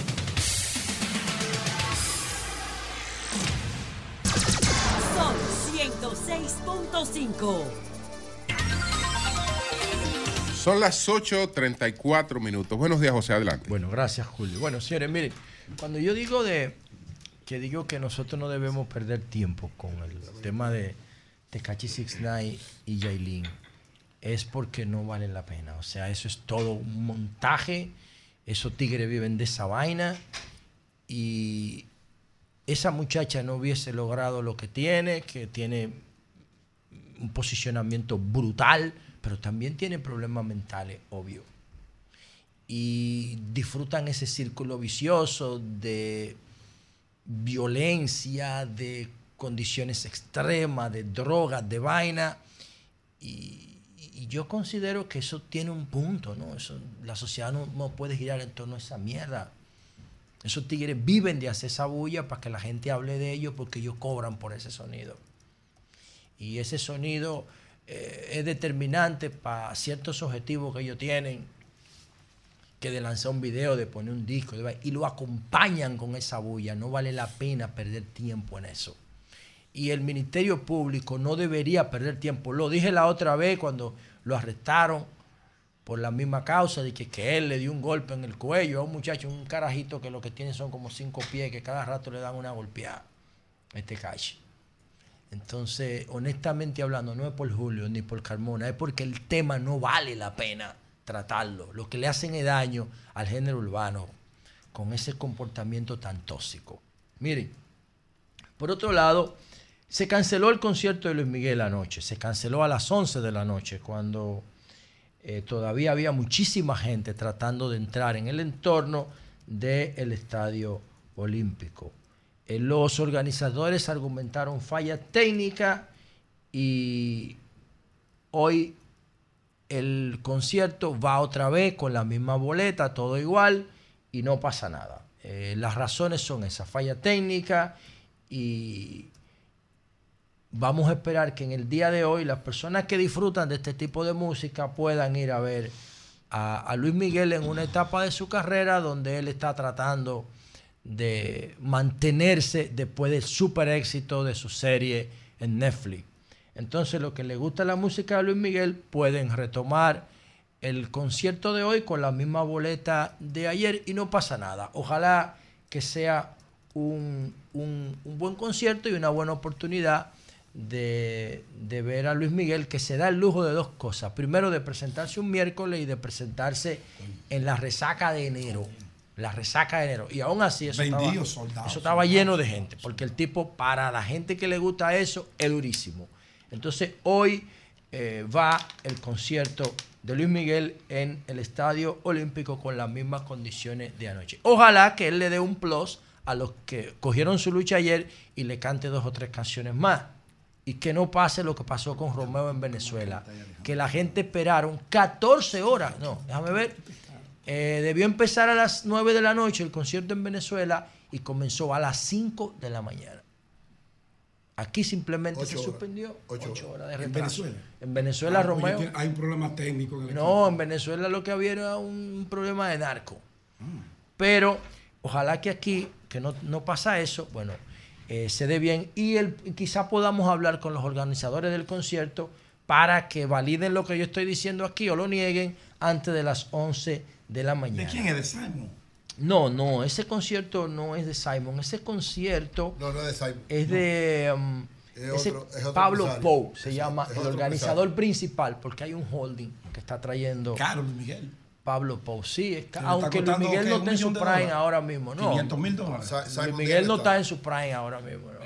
Ellos mantienen un, precio un poco alto. más de ella, un poco más de ella. Más de 500. Pero él no está en su prime para estar comprando. Ah, bueno. Pero pasa los 500 mil dólares. Pero tú lo buscas en Google y pones tarifa Luis Miguel y te sale de una vez. Bueno, señores, miren. No, no sale con sinceridad, ¿no? par de cosas. Ah, Javier Milei. Wow.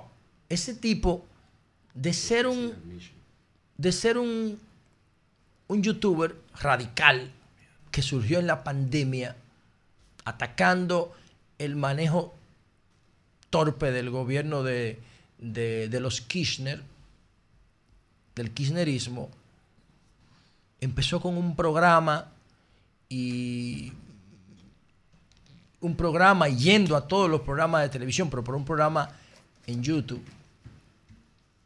Tres años después, siendo un economista que él se llama anarcocapitalista y libertario, una vaina que no tiene fundamento científico, pero que él lo dice, llegar al foro de Davos en Suiza, o sea, al paraíso del pensamiento económico mundial.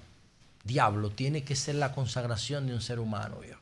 Y la forma como lo esperaron los argentinos en, en el aeropuerto, en la embajada, en las calles con pancarta. Wow, la oportunidad que tiene Javier Milei de hacer algo por su país es tremenda. Y yo quiero que veamos un cortecito que hice de su discurso y después reflexionemos algunas cosas sobre él y sobre el niño que fue asesinado en Verón. Vamos primero a ver lo que dice Javier Milei en el foro de Davos en Suiza.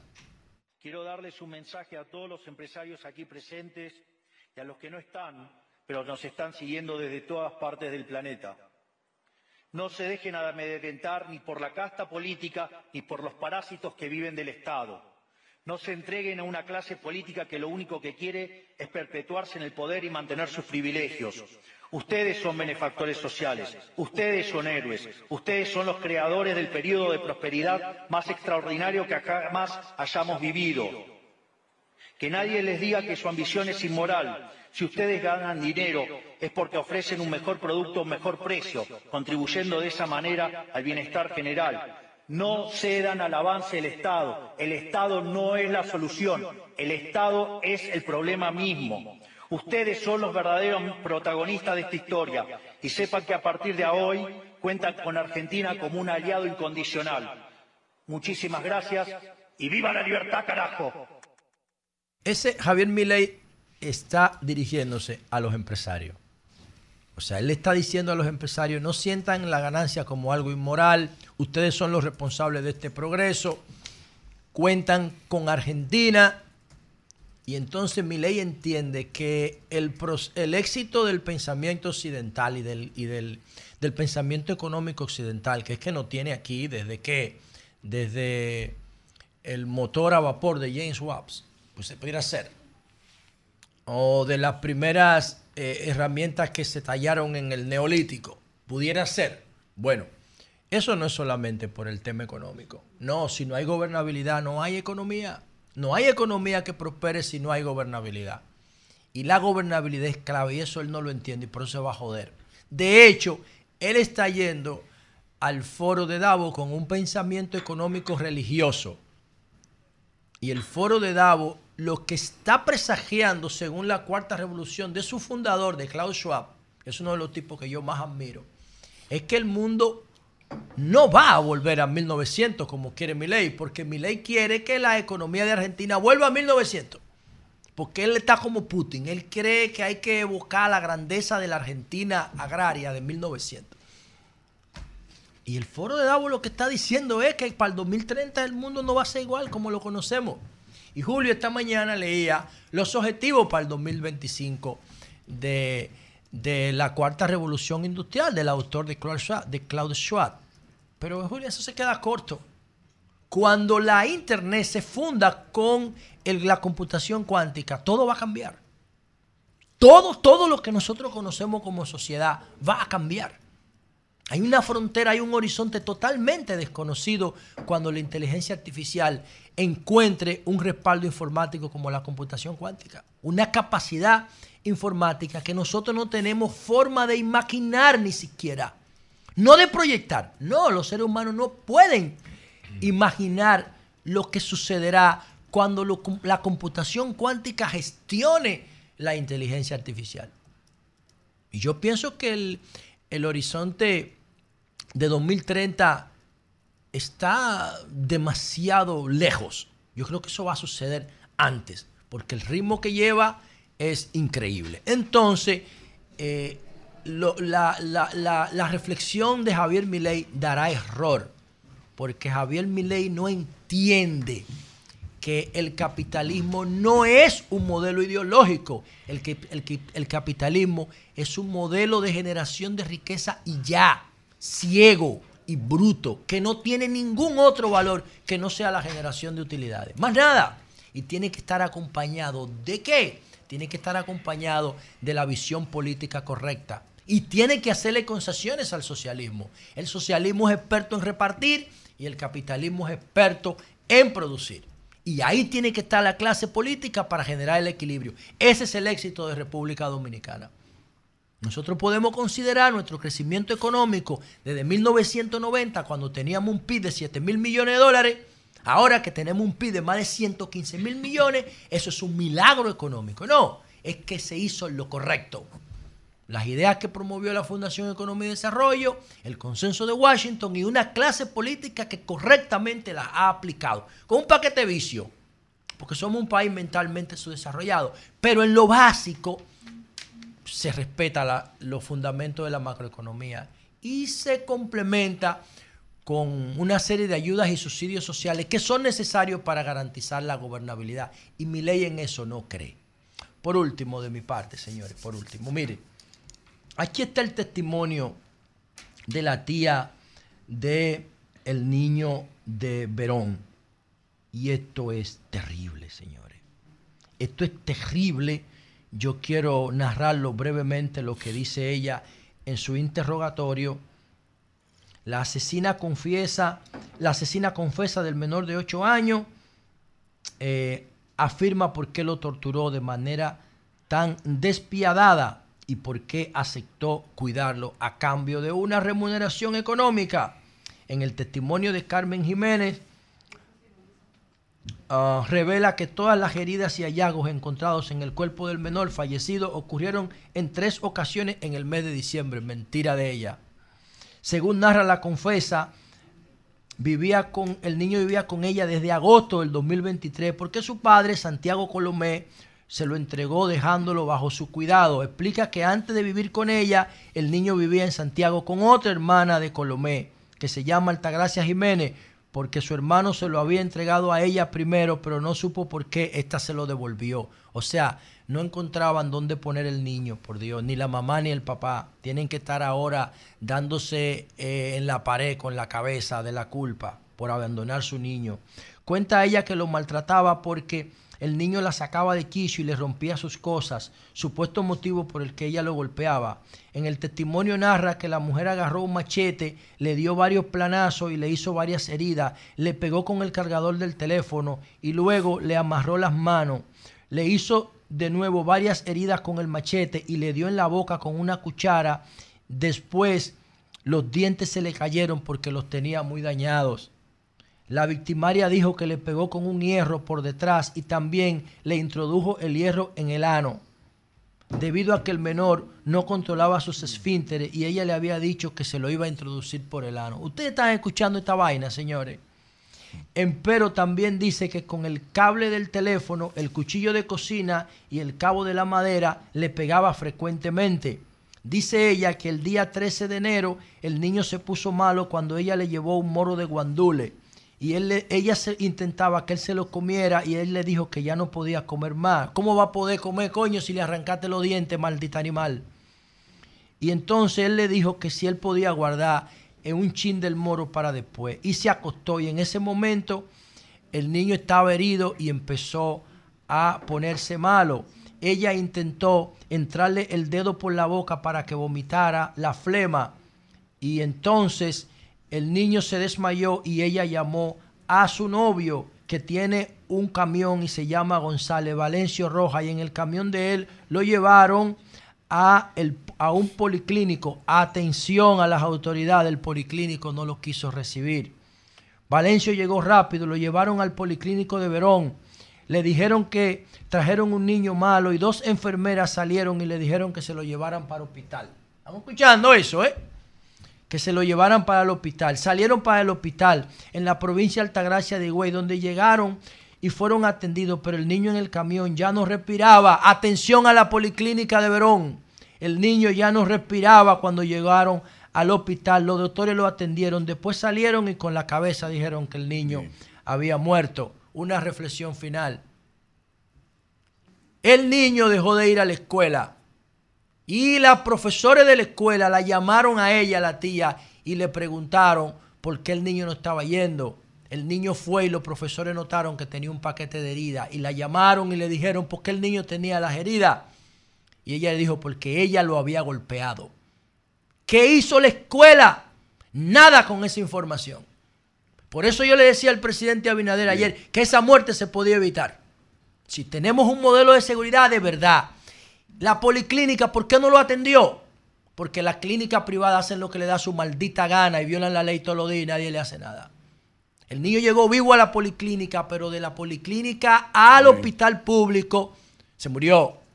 No lo pudieron reavivar en el hospital público. Ahí hay dos indicadores de que ese niño debió estar entre nosotros si nosotros tuviéramos realmente un modelo de seguridad integral. Cambio fuera. Son 106.5. Bien, señores, está con nosotros Eduard López, procurador fiscal de Santo Domingo Oeste. Buenos días, Eduard.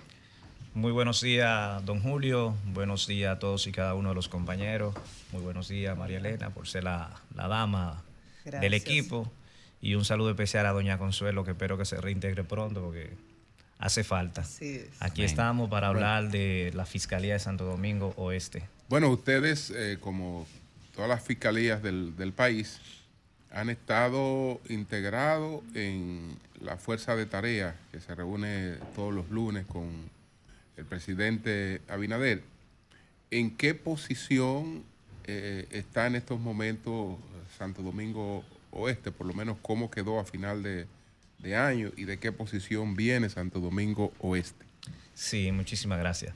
Eh, esta iniciativa de la Fuerza de Tarea es algo excelente, pues todos los lunes vamos allí a, a evaluar las metas que nos hemos trazado durante toda la semana, que tiene que ver con la operatividad de la policía, las depuraciones que se hacen, la cantidad de órdenes de arresto que se ejecutan, los allanamientos realizados, eh, el, mapa de calor de las diferentes denuncias que se dan en, en la jurisdicción y cómo vamos enfrentando cada uno de esos casos y cómo se va disminuyendo también la incidencia del delito. Está compuesta por la Policía Nacional, Ministerio Público, Ejército de la República Dominicana, que le da soporte a la policía, y la DNCD. Y como te decía, todos los lunes se plantean allí, cada, cada fiscalía, cada equipo presenta los números y allí se hace la evaluación, dónde se está fallando, dónde debemos reforzar y qué recursos se necesitan para mejorar. Por ejemplo, Santo Domingo Oeste. ¿Usted ha logrado que en algún momento Jenny Berenice pida un aplauso para usted ahí en eh, Sí, sí. como lo hace con Sí, nuestra- cuando eh, ve que las notas eh, van bien? Nuestra jurisdicción ha ganado muchos aplausos porque tenemos un excelente equipo que nos respalda tanto a nivel de, de- de la fiscalía, con los diferentes directores de los departamentos y los demás compañeros. Y una muestra de eso fue el lunes pasado, donde todos nuestros indicadores eh, de medición estaban en verde. ¿Cuáles son Y- esos indicadores, y- por ejemplo? ¿Y de dónde vienen esos indicadores? por ejemplo, quedar número uno en allanamiento, número uno en casos resueltos, eh, número Oh. uno en, en ejecución de orden de arresto, eh, posiciones de encuentro comunitario, eh, las incidencias también de la frecuencia de los robos, que es un número negativo que duramos unos cuantos meses siendo los número uno con más frecuencia de robo, pero al día de hoy estamos en el puesto 6, que es un número positivo. Y cada, cada lunes el O sea, hay, un, hay un ranking Sí, sí, exactamente. eh, cada- de todas las fiscalías a nivel nacional la- o solo del... de las que participan. En principio eran las 10 fiscalías Sí, a nivel nacional, Claro. las 10 jurisdicciones a nivel nacional que más aportaban, que aportaban el 70% de, de la incidencia del delito y la criminalidad. Luego se fueron agregando algunas por algunas incidencias. Y Santo Domingo Oeste, cuando llegó allí, llegó con unos números, por ejemplo, en materia de robo, que se recibían mil y pico de denuncias de robo al mes, y eso se fue disminuyendo. Sí, ustedes tienen Ta- casos picantes en Tanto Santo así. Domingo Este. Sí, no, la- Santo Domingo Este es como el ombligo del Gran Santo Domingo. El caso de Todo pasa Chantal. por ahí. el caso de Chantal, que en Semana Santa cumple un año. Fue un caso muy lamentable. ¿Ya se rindió el informe? Eh, sí, fue un caso muy lamentable y ya la institución tiene ¿En la qué concluyó procuraduría. el caso? No, todavía eso está en lo que respecta a la, problema. en lo que respecta a la parte disciplinaria todavía la institución eso está apoderado. Hay un problema porque esa muchacha murió por un Hubo- aparente descuido de la fiscalía. Hubo múltiples Es factores una- que no me corresponde a mí Sí, yo decirlo, entiendo, yo pero es entiendo. importante que se sepa la carga laboral que tiene todo fiscal que está en la unidad de violencia de género. Y como me preguntaba una joven de aquí del equipo, que cómo uno se hace cuando tú conversabas sobre el caso de Higüey, cuando uno llega a su casa, que si eso Sí, no se le claro. influye. En mi caso, yo estoy desde el 2004-2005 siendo Ministerio Público y uno ha pasado por diferentes departamentos. Entonces, una fiscal que está, por ejemplo, en la unidad de violencia de género de nosotros, que recibió casi 6.000 denuncias de diferentes tipos de, deli- de delitos relacionados con la violencia de género, eh, violaciones, agresiones sexuales, violaciones, agresiones sexuales, nada más como 200, más de 200 denuncias. De, de denuncias de, de violación social, de perdón, de violencia sexual, unas 112 denuncias por ahí, si mal no recuerdo. Tengo aquí Y- los y el números. caso de la Entonces, la carcelita. Ese, fiscal, esa fiscal que trabaja ahí, usted no se imagina la carga Sí, la laboral que tiene que- la prisión. la Eso no es una excusa porque es la, la responsabilidad que hemos asumido, pero son muchos los factores que se dan porque nadie Y en la el carcelera clandestina que denunció Pablo Ulloa. nunca fue clandestina porque... Vamos a ver, ay, atención Pablo Ulloa. Ya la ¿cómo? cerraron. Nunca fue clandestina, no. Pablo Ulloa es un amigo que casi somos primos porque mi segundo apellido es Ulloa y hemos hecho un tremendo equipo y se ha trabajado bien, pero nunca fue clandestina. La Fiscalía de Santo Domingo Oeste nació en el año 2016, en agosto del 2016, para evitarle a los ciudadanos de Pedro Brán, de los Alcarrizos y Santo Domingo Oeste tener que cruzar a la Charle, a Santo Domingo Oeste a buscar justicia. Y de manera improvisada se eligieron algunos espacios donde ese espacio era el que más se adecuaba a lo que se quería, hacerlo de manera provisional, pero lamentablemente a veces lo provisional en nuestro país se extiende en el tiempo, pero hoy en día funciona ahora en, en Bate Bienvenido, en el CAPLI que está allí, donde los internos, como, se, como es la nomenclatura que se utiliza, reciben un uniforme con un pantalón de deporte, un, t-shirt, y reciben desayuno, comida y cena mientras estarán ahí, y con una cama asegurada. O sea, todo lo que fue Bella Colina, que fue Así un mal necesario en su, Colina. momento, en, su, en su momento, porque así se llama el sector, hoy en día es totalmente diferente y por eso ustedes no han tenido ninguna novedad, ningún tipo de escándalo con relación a nuestra cárcel. allá. Aprovechando su disposición a hablar, que no es algo muy común entre los fiscales. Eso es, eso Cosa es una que excepción. agradecemos, ¿eh? Claro. Claro. y valoramos muchísimo. ¿Qué reflexión usted tiene en torno a los casos de agresión sexual? Mire lo que yo siento como periodista. A veces que no no hay manera de resolver eso. La niña violada de 12 o 13 años deja de ir a la escuela y no hay manera de que la escuela reporte eso al Ministerio Público. Pero va al hospital, eso dicho por enfermeras y doctores. Y, y los doctores temen averiguar, porque si averiguan sobre el padre de esa criatura, la paciente deja de ir. Y ellos con razón dicen, preferimos una paciente que cumpla con todos sus chequeos prenatales y dé a luz bien cuidada a que se vaya y, y se arriesgue lo peor. O ellas ocultan la información para no revelar qué edad tiene el, señor mayor que la violó. Y también la sociedad a veces dice, bueno, la diferencia es que fue mayor de 5 años, pero solamente 6, 7, no hay problema. O esa niña tiene muchas millas, ella tiene 12 años, pero parece una mujer adulta, entonces es difícil enfrentar eso, es lo que yo siento como periodista. Pero quisiera saber su opinión como fiscal. Sí, para eso existe un protocolo donde tanto la Procuraduría como Salud Pública eh, lo han diseñado, donde cada vez que una menor de edad o una dama, eh, sin importar la edad, llega agredida a una emergencia, debe avisarse a las autoridades. Pero no se Eh, cumple. Se cumple, lo que pasa es que quizá a veces se desbordan, porque como yo le dije, por ejemplo, en la unidad de nosotros, casi 6.000 denuncias, y nosotros también tenemos lo que ¿En es tiempo? lo que es durante el año 2023. Eh, tenemos línea vida, que nos llegan también muchas denuncias anónimas, que la dirige la magistrada Rita Durán, muy eficiente, que nos llegan muchas denuncias anónimas, que las personas ni siquiera se enteran por dónde vino la denuncia. Llega una denuncia Lo que- la investigan. Sí, lo que, lo que se sucede, lo que sucede es que tienen, lo que tenemos responsabilidad, tenemos que identificarnos más con ese tipo de casos, porque como decía José Lalu ahorita, si el profesor, si la profesora se da cuenta que el niño no está asistiendo e indaga llama a, a su tutor, el tutor le dice, ah, bueno, va y usted ve que llegó, que llegó agredido, tiene necesariamente que avisarle a las autoridades del Ministerio Público. Nosotros hemos ¿Y tenido existe ese protocolo Sí, para sí. eso? Nosotros hemos tenido casos donde las orientadoras de colegios y escuelas de nuestra zona son las que han llamado a la unidad de violencia de género o llaman a un amigo, dirigente comunitario, dirigente político de la zona. ¿Tú conoces el fiscal? Porque quizás no conocen el protocolo, nos lo hacen saber y nosotros entonces intervenimos, porque son casos que laceran mucho y que son bastante graves, y sobre todo en zonas eh, quizá un tanto rural, con mucha marginación y hacinamiento, donde se ven muchos casos. Porque para una jurisdicción como nosotros, tener más de 100 denuncias de, por ejemplo, de violación sexual, eso es mucho. Y nosotros tenemos un equipo que lo trabaja. Eh, en esta semana, el martes se consiguió una condena de 10 años por una violación, pero ya ayer conseguimos dos condenas de 15, de 15 años cada una también por violación. Son ¿En muchos los casos caso que se dan. conocido ahora en una etapa de la que se pueda informar? Eh, ¿Cómo así conocido? Bueno, va, usted sabe, que a sea veces de- hay artistas, público. gente que... Bueno, de alto interés. Ustedes conocen a, al joven Dylan Baby, que Sí, claro. Dylan Baby fue apresado en esta semana. Por el ya tema de la menor, Ese de es Baby es- Nuestra ignorancia, pero explícanos quién es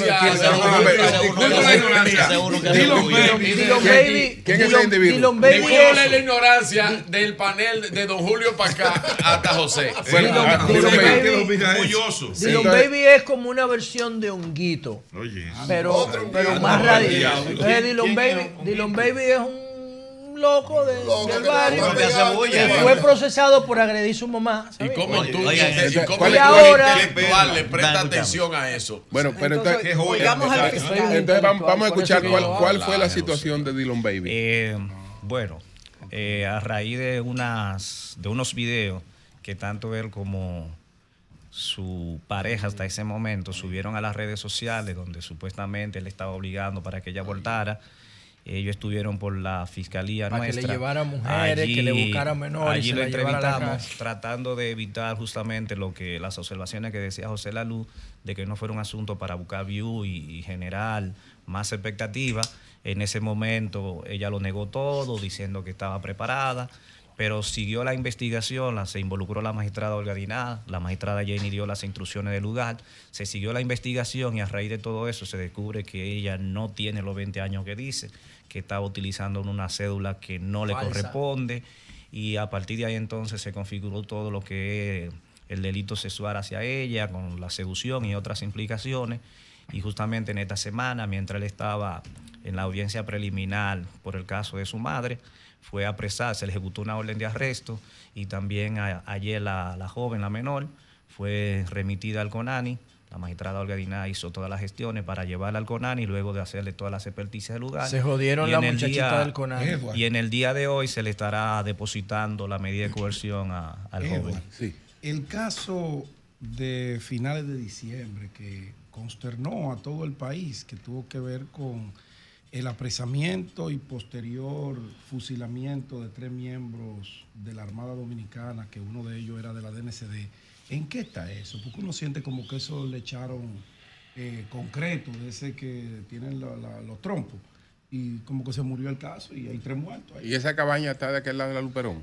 Aquí sí, pertenece Sí, a Oeste. De aquel lado, no, la cabaña está justo La tía de- Tania. El- el- al, al oeste de la Luperón. ¿Qué es eso? ¿Qué es Es- eso? está en, la, Sí, está, tiene en- el límite ahí, está en el límite ahí. Adelante. ¿De qué ustedes están hablando? Ahí. Sí. Por, Cuando- poco- por pocos metros le cayó a Edward. Eury, No, no el- sabemos el caso- ustedes- El caso no es de Cuando nuestra- tú bajas del elevado a la derecha, la Exacto. primera cabaña caso- es la caso de hecho, cuando tú vas por el elevado, tú ves el techo de la tía Tania. Eury, yo Pero, no yo creo que el, El caso, caso de no, no, no es de nuestra jurisdicción. No es de nuestra jurisdicción. cayó en el distrito. Lo único que puedo decirle es que sigue en fase de investigación y que hay unas cuantas personas sometidas, pero no es de nuestra jurisdicción. Ah, ok. Ah, bien. Yo quiero preguntarle al, Sí. al magistrado Edward López. Según dicen, están detenidos toda la dotación que estuvo en eso. eh, de dos de dos casos, Pero don no Julio. Martínez Pozo Ah, sí, la dotación hizo está en bajo una, una revelación Detenido. esta semana con relación al caso de Víctor Hugo Gómez, cuyo cadáver fue encontrado en La Guayiga, y de dos personas que hace varias semanas, padre e hijo, fueron acribillados a tiros en Pedro Brán. Nos gustaría saber eh, cómo van esas eh, las investigaciones. Eh, Pedro Brán, sí, pero lo acaba de decir para que la gente Sí, de Pedro sí, no claro, fuera, claro, claro. Y es- es oeste. Claro, no claro. fuera a Santo Domingo Lo que- Este, la- la para decir Guayiga, cielo de todo San eso Juan cae- y Diablo. Oeste. Sí, Entonces me gustaría saber. No, no. las investigaciones en esos dos casos. Justamente Sí. quiero empezar por esa mala percepción que se tiene de la Guayiga. La Guayiga es una comunidad bastante tranquila, una comunidad muy bella, porque colinda también con la Cuava, que Sí, es un, sector Eso es ecoturístico bellísimo, y tiene, tiene, tiene una vegetación y loma que eso Para es, nosotros eso es envidiable. es muy importante. ¿Qué sucede- dos campos de golf de nosotros. ¿Qué sucede con, con la Guayiga? La Guayiga le han querido dar esa mala promoción, pero la Guayiga es una comunidad súper trabajadora, súper tranquila, que ha tenido la mala, la mala fortuna que, por ejemplo, el caso de la pareja de los jóvenes, Luis Sí, Miguel los que y Elizabeth. en la cisterna frente a la escuela. so- a vivía- vivía- Perdón, ese caso lo maneja usted. Sí, vivían, Ah, vivían, en la, ahorita para vivían en la Guayiga, pero los hechos violentos no se cometieron en la Guayiga, pero la Guayiga, la Guayiga. eh, el caso de Víctor Hugo, se, No, hizo, el Carla, se, hizo se hizo levantamiento del cadáver, pero todo inicia, de acuerdo a lo que a lo que se sabe, todo inicia con un posible rapto en la República de Colombia y aparentemente las aguas llevaron Oh. hasta allí el cadáver de él. Pero la Guayiga es una de las comunidades con menor incidencia. ¿Quién está llevando las investigaciones de ese caso? Eso ¿Ustedes en, o en- el no, distrito? Nacional, que ya que estaban apoderados. Y el caso de Pedro Brán, del Y a cuando padre Renzo era de los buenos. El, pa- el caso de Pedro Brán, padre e hijo, que es del señor Andrés Enrique, que fue intendente de los bomberos en esa, en esa comunidad, cuando yo fui fiscal allá también en Pedro Brán, está bajo investigación. Eh, justamente hoy se estaban haciendo unos allanamientos a esos fines, se apresó una persona. Eh, lamentablemente hubo uno que murió justamente horas después de uno de los implicados, murió en un enfrentamiento con la policía horas después de ese caso, pero estamos en un, caso que está en investigación y que no, que no le quepa la menor duda a ustedes que vamos a dar el, con el cada uno de los individuo, autores. el individuo que, que, eh, estranguló a su esposa en, en la cárcel pública Diablo, ¿y qué de- sociedad es esta? Una de La Vega una vaina en cadáver en un eh, estaba condenado o está condenado a 30 años por un caso Santo Domingo Oeste. Correcto. ¿Cuál, sí. es la, ¿Cuál fue la situación? Eh, bueno, lo que puedo decir es que está condena, tiene dos casos, en, dos condenas en, en Santo Domingo Este, una de 30 años y otra de dos años que, que apeló. Eh, o sea que había un nuevo juicio, pero ya lo sucedido en La Vega tendría yo que esperar que me nombren Y en La esos Vega. dos casos, homicidios los dos. No, no, pero Uno, lo, ocurrido uno allá, lo homicidio. ocurrido allá, lo que te estaba preguntando es por el caso Por de un por la- homicidio. por, la Un condena, por la condena en y- Santo y la Domingo. otra condena, por homicidio, por tentativa de homicidio. Sí. Eh, Edward, O sea que por lo menos se récord, sabe sí. de tres, o sea, uno que mató, condenado, otro tentativa mataron. y ahora Sí, la... eh, Manuel y José. No sé si ustedes han hecho algún tipo de levantamiento o si han tenido acceso a algún tipo de levantamiento. ¿Cuáles serían las causas, partiendo de su experiencia, de tanta incidencia de tipos penales en Santo Domingo Oeste? ¿Por qué es tan común los robos, los conflictos sociales? ¿Y qué, cuál es la diferencia con otros sectores? Nosotros tenemos una población que respeto los resultados que dio el censo, pero no lo comparto, porque nuestra zona es una zona que antes del censo estaba en un crecimiento acelerado, porque solamente hay que ver lo que es la ciudad Pablo Mella y los residenciales Carmen Renata y lo más lo que se vienen construyendo. Según el censo somos menos de 900 mil personas, cosa que yo me atrevo a jurar que no es así porque solamente habría que ver la población de los Alcarrizos con la cantidad de barrios sí, que los tiene. Herrera, completo, Santo. ¿no? Domingo, eh, esa jurisdicción nuestra, 400 esa jurisdicción nuestra termina colinda con Villa Altagracia, colinda con Monteplata por, por la Cuava, colinda con San Cristóbal por varios lugares, con el Distrito Nacional, con Santo Domingo Norte, tiene diferentes vías de acceso y, para, y de salida, y tiene también una economía pujante, pero a la vez hay mucho conflicto social. Eh, lamentablemente nosotros quedamos en tercer lugar a nivel nacional en muertes violentas, detrás del Distrito Nacional, que quedó segundo, y detrás de Santo Domingo Este, de acuerdo a las estadísticas de la policía, que manejamos todos los lunes, eh, que quedó primero. Y donde usted tiene 140 muertes violentas, donde la gran mayoría son por conflicto social, hace falta la educación y que la población entienda que los problemas no se resuelven con violencia, porque una discusión por un juego de domino no puede causar un homicidio.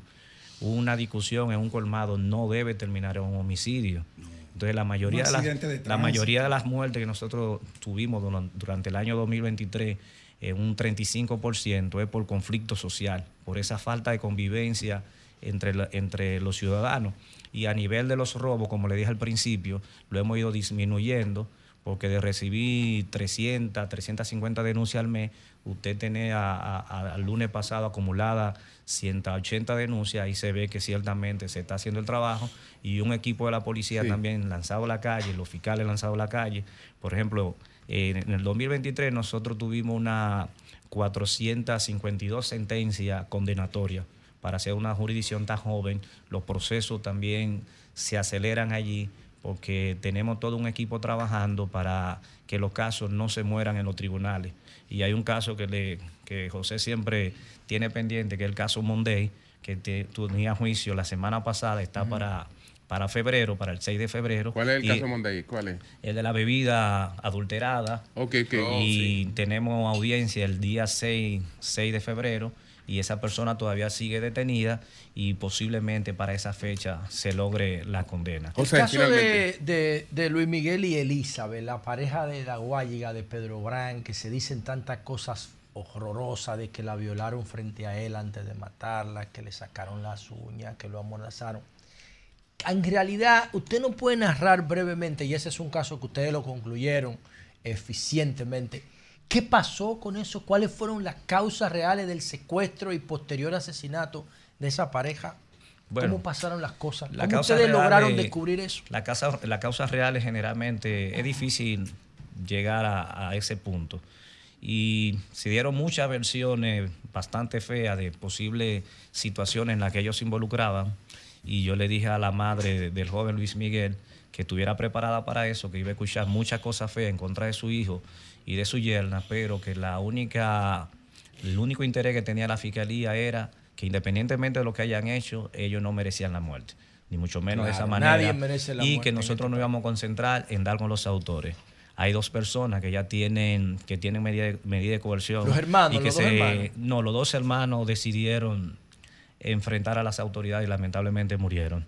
Hay uno que está Ah, coño, corriendo mataron. todavía. Eso sí merecía Y la muerte, y no, no hay- merecían la muerte Y tampoco. hay, no, nadie merece la muerte.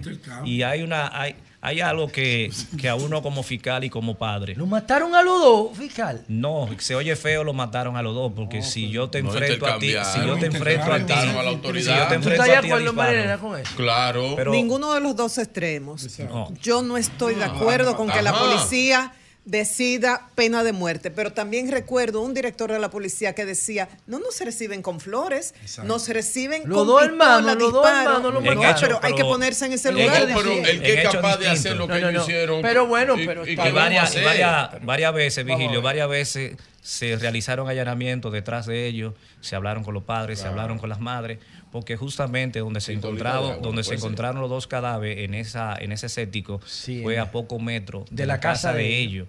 Y haciendo ese levantamiento fue que nos enteramos que esas personas de esa casa posiblemente estaban ligados y luego se consiguieron pruebas. Y peor aún, en, una, en un descenso que hicimos a la, a la Sí. escena de los hechos en la zona oriental, en Santo Domingo Este, perdón, Sí. eh, en el motelito, ahí incluso En había Boca uno... Chica, ¿no fue? Sí, incluso había Chica, uno de ellos Andrés. con el que nosotros tuvimos contacto, pero hasta ese, hasta ese momento no sabíamos que estaba implicado. ¿El de la silla de ruedas? Sí, a uno acompañaba el señor de la silla de ruedas. El de la silla de ruedas sigue preso, Dylan sigue preso, se le depositó la acusación y se sigue, y se sigue detrás. se No, no, no, no cooperando, sino que en ese momento se hizo pasar por Bueno. un sobrino de ese señor cuando era uno de los principales Finalmente, autores.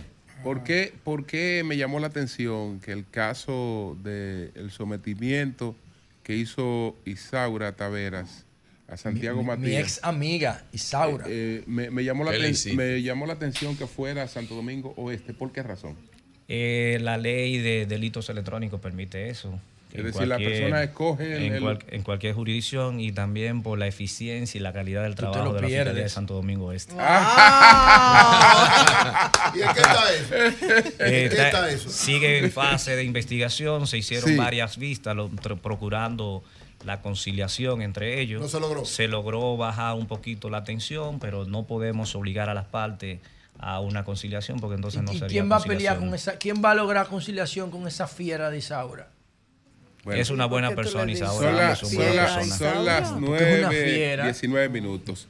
Muchas gracias. Gracias muchas a ustedes. gracias. Gracias al magistrado a Eduardo López. Eduardo López, Excelente, procurador fiscal, excelente fiscal. titular. Que- que me dice un amigo Sí. que voy a Eduardo así, tranquilito, pero que cuando tenga una cancha con una pelota de baloncesto, el hombre hay que se transforma. Ah, mire, magistrado, que eh, vuela por yo los lo felicito Saludos públicamente, pero le voy a decir algo a usted porque lo admiro.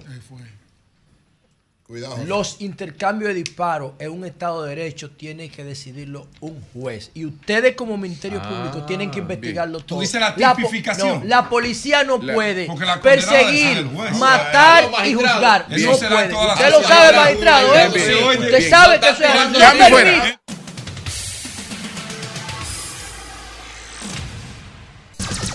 Son 106.5.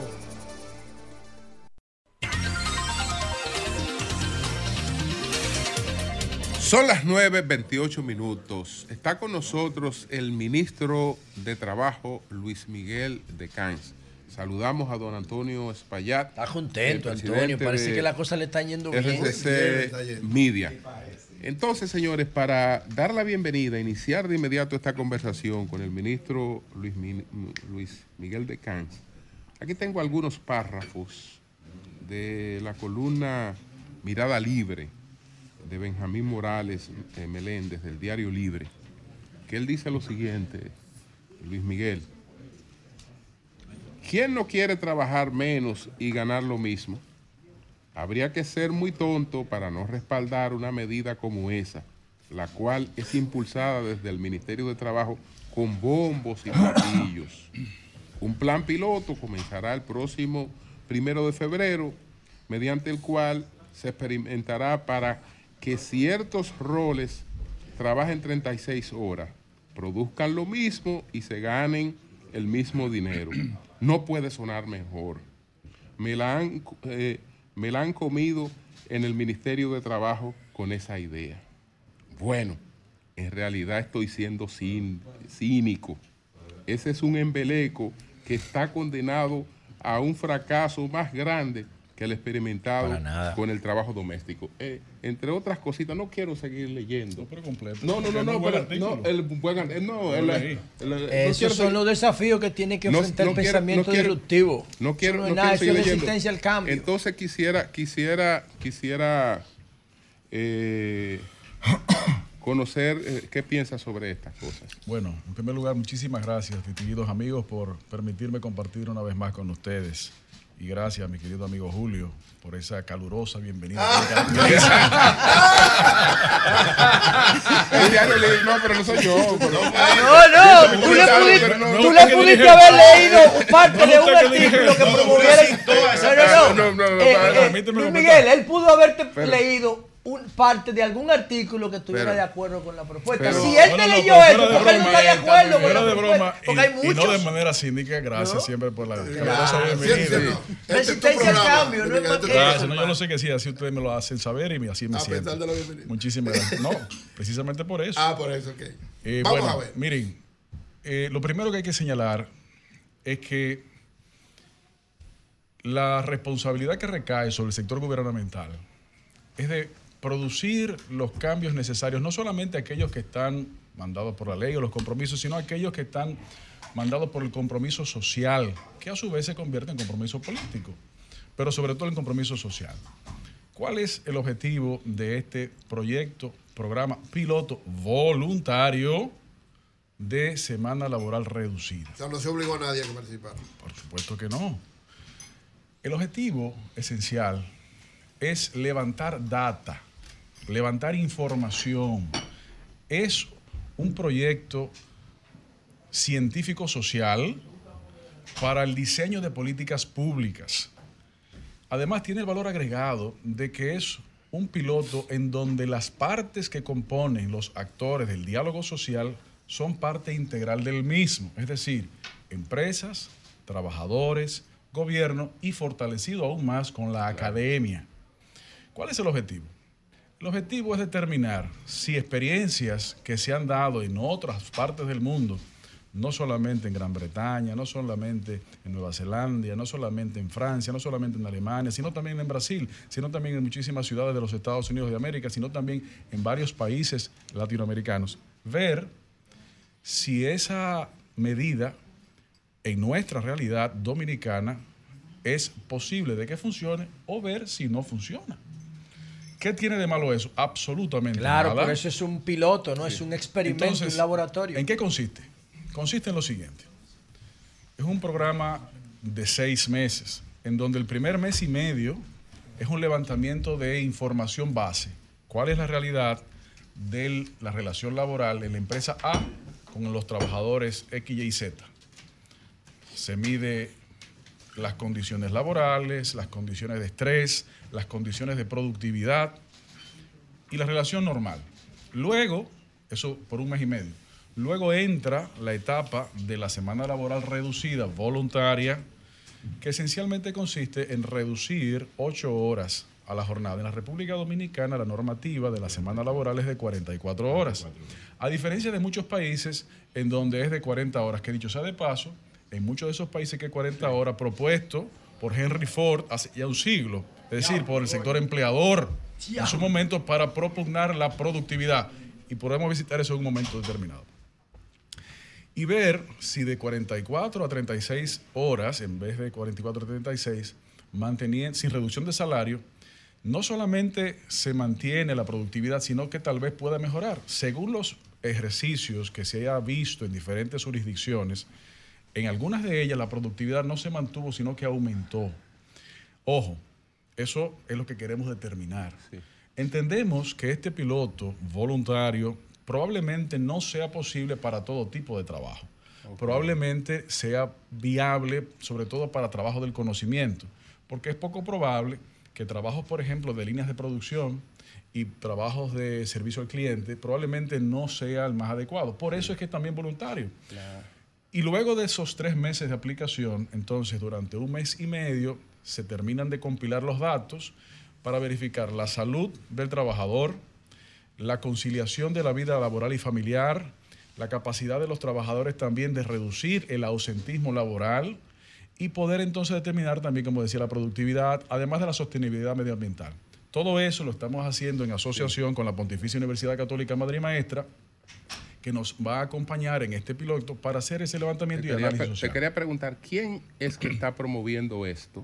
Porque el presidente desvinculó al gobierno, dijo que no era una iniciativa del gobierno. dijo- Aunque participan dos instituciones públicas. Sí, pero dijo que no era propiamente una iniciativa del gobierno, sino que el gobierno había acogido una iniciativa de las propias empresas que querían hacer ese, ese ejercicio. Ese, ese En el mundo laboral Pe- Perdón, Julio, sin Eh, embargo, y- el proyecto está en el portal del gobierno. o sea, Bueno, el gobierno pero, está promoviendo. pero lo que lo- pero, estamos hablando que el presidente en la en la en la, La semanal. en la semanal dijo que no era una iniciativa que no había sido una iniciativa del gobierno Bueno, y no usted me iba a hablar del mundo laboral de hoy y Claro. aprovecho para hacerle otra pregunta porque precisamente eh, a mí me extraña la iniciativa porque el mundo laboral de hoy, que es el llamado mundo postindustrial, no es un mundo de trabajo de 44 horas, sino que es un mundo en el que, por ejemplo, le pongo el caso de España, 2019, para no hablar del COVID, eh, más del 85% del trabajo que se generó no era un trabajo de 40 de- Salario de- dependiente. no, no, no era un trabajo eh, de eh, las eh, 44 era- horas, el- sino era que, que- que era el tra- freelance. el trabajo, digamos, por, De por servicio, más, más- más todo el proceso de, uberiza- de uberización. Correcto, Es decir, que, que es el tipo de trabajo que se está generando mayoritariamente. Por ahí voy. Entonces, estamos hablando que es prácticamente una propuesta de la era industrial en la era No, postindustrial. al contrario, es una propuesta de la postindustrial. Y, comenzando en el mismo orden que usted me hace la, la pregunta. Una de las funciones del Ministerio de Trabajo es mantener un constante diálogo con los actores, que son trabajadores y empresarios, y obviamente gobierno. Y esos diálogos de manera continua producen ideas. Esto no es una idea originaria nuestra, tampoco la sacamos de un sombrero. Esto es luego de agotar unos procesos de escucha y unos procesos de evaluación para poder completar este, esta prueba. Entonces, sale de allí. ¿Por qué digo que efectivamente no es una propuesta industrial? De hecho, decía hace un momentito que probablemente estas medidas posiblemente no sean pos- de, de posible aplicación en líneas de producción y en tipos de trabajo, digamos, de músculo franca. Sino de trabajo del conocimiento, que es justamente lo que usted se refiere en la cantidad de tipos de trabajo que más se están generando. Y decía, el mundo laboral de hoy y el mercado laboral de hoy no es un mercado nacional, es un mercado global y mundial. Pueden haber departamentos nacionales, pero el mercado es global. Ya no es la sociedad de la competencia- fábrica. Las competencias, la competencia de los actores en el mercado laboral no es local, es mundial. Por eso la importancia de la educación y de la asunción de nuevas competencias del conocimiento. Una cantidad de empresas dominicanas que tienen que competir para eh, eh, recibir y mantener talento humano en contra de competencia de empresas exteriores es brutal, sin tener que irse del país. Y es allí en donde elementos que antes estaban en un segundo y hasta en un tercer plano, cada vez se acercan más a un primer plano, que son los elementos de los llamados salarios emocionales, en donde sí, obviamente el componente económico es fundamental, pero ustedes saben muy bien, y no me dejan mentir porque es evidente, las nuevas generaciones cada vez más están teniendo serias reservas a los modelos de relaciones laborales clásicos y propugnan, por lo que usted decía, la creación de las relaciones de- autónomas de trabajadores por cuenta propia son cada vez mayores porque el conocimiento así lo demanda. Claro, y la Entonces, tecnología. para buscar mecanismos de combatir la informalidad laboral y tratar de mantener en incremento la formalización, tenemos que dar pasos de avance y verificar si es funcional o no. Este es un intento. Veremos qué concluye. Si esto funciona, y ya veremos, si esto funciona, podrán los actores sociales tomar un análisis técnico, científico, para ver si funciona o no y decidir si lo aplican o no. De hecho, es posible que en algunas empresas funcione para el departamento X, pero no para el departamento Y. Es decir, todo ese tipo de variabilidad son las que queremos ah, medir y de esa manera avanzar en esa dirección.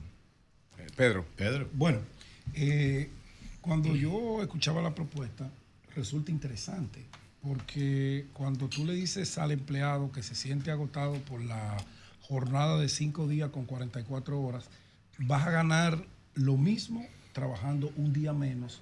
Hay un elemento motivador. Él se va a esforzar por hacerlo bien para que no le den para atrás esa regla del juego en las empresas donde ya eso se va a establecer. Ahora bien, cuando ustedes establecieron la política, ¿en algún momento no le pasó por la cabeza hacer una especie de asociatividad con el tema que esa reducción impacte en lo que tiene que ver con la circulación vehicular en el país? Gracias. Bueno, en primer lugar me dijeron que no es necesario entrar en un proceso de mediación. entre los compañeros aquí. Tú viniste de acuerdo. Estamos, estamos dispuestos aquí a mediar en las relaciones. Pero me dijeron que eso está resuelto, entonces no vamos a entrar ahí. No, se Pero abrazaron ya, se Aquí está el maestro. Julio. Bueno, adelante. eh, gracias por esa oportunidad. Nosotros entendemos que eso pudiera ser, pudiera ser eh, una consecuencia adicional. Y eso es parte también de lo que hay que evaluar, porque evidentemente, eh, si se produce eso, las, eh, los entaponamientos pues tendrían tiempos diferidos. Las horas pico, que son tóxicas, coño. Gracias. Pudiera ser. Claro, para que llegue a tener ese nivel de impacto ya tendría que ser una aplicación que seguirá siempre siendo voluntaria, masiva. Más generalizado. Pero eso, por eso es que queremos construir ese, este instrumento para que las partes lo usen y decidan si les funciona o no funciona. Y un elemento importante, no se trata de reducir para que entonces en esas horas la persona consiga otro trabajo. porque el objetivo no es ese. El objetivo es reducir el agotamiento para aumentar la productividad y mejorar las relaciones, no solamente laborales, sino también familiares. Entonces, los compromisos asumidos son de la empresa, que así lo haya deseado, con el ministerio, y del trabajador y la empresa de cumplir los parámetros de este programa, que como ya hemos señalado, deberá estar dándole seguimiento de cerca con el apoyo de la eh, universidad. Primero, Pino, antes de mi pregunta, saludo el plan, creo que es una excelente iniciativa, haya sido del gobierno, de las empresas o de las dos anteriores. Una bondad que permite medir a ver si lo que ha funcionado en otros países, aquí también puede funcionar. Y lo otro que es opcional, nada impuesto. Difiero de ese artículo en el sentido de que ganar lo mismo por trabajar menos, no. Yo creo que si esto se lleva bien, el colaborador va a trabajar más en 36 horas porque está descansado y está estimulado que en 44 horas que se baraja mucho. Una de las empresas que se, que se decidió participar, eh, Inca, en la primera ronda. Inca, materiales de Implementos y maquinaria. Implementos y Implementos y maquinarias. Señaló en su, en su intervención que se hizo público un análisis muy interesante. Su análisis fue el siguiente, y estoy repitiendo. Dijo, si los números dan, la aspiración sería de que haya mayor productividad. Si hay mayor productividad, ya sea por rendimiento en combinación con reducción de costos, significa que la empresa crece, significa que hay más negocios. Y si la empresa hace más negocios y crece, produce más empleos. Eso es parte de lo que esa empresa vio y nosotros lo, ojalá sea así, pero vamos a ver lo que arroja. Entonces, si Inca, ya que puso ese ejemplo, sí, claro, que es otra de las empresas que están participando, al final, con los resultados de la Pucamaima, dice, sí aumentó la productividad, se redujo el ausentismo laboral, menos impacto ambiental, todo eso, sí, queremos este plan. ¿Cuál es la base legal? ¿Hay que modificar el código de trabajo, tomando en cuenta que ya hay flexibilidad en ciertas empresas eh, con los horarios de trabajo? ¿Cómo se haría? La respuesta es que no, no requiere ninguna modificación legal. Es algo que, Parece que, parece que hay que orientar al presidente en ese sentido porque No, aclaró, no. aclaró, aclaró en la, en la, en la semanal que ese piloto, que es un piloto, que no sería de aplicación porque él está claro, dijo, que hay que hacer una modificación, habría que modificar el código laboral Claro, para hacer ley, para hacer eso. eso hay que modificarlo. Entonces, el- No, eh, para que no sea Digo, si y- el piloto y- da un y- buen resultado, y acuérdense que usted entendía que no había que modificar el código para lo de la trabajadora doméstica y el Tribunal Constitucional les Dijo que recordó sí. que, había que hacerlo. No, recordó, no, eh, decidió. Decidió, sí, eso- exactamente. Eso, no estaba decidido. No, pero le, le recordó Bien. porque, era- porque partía, partía de lo que establece, de lo que establecía el código. Eh, sí. Adelante. Lo que quiero señalar es lo siguiente. No es necesario modificar la ley porque es algo voluntario.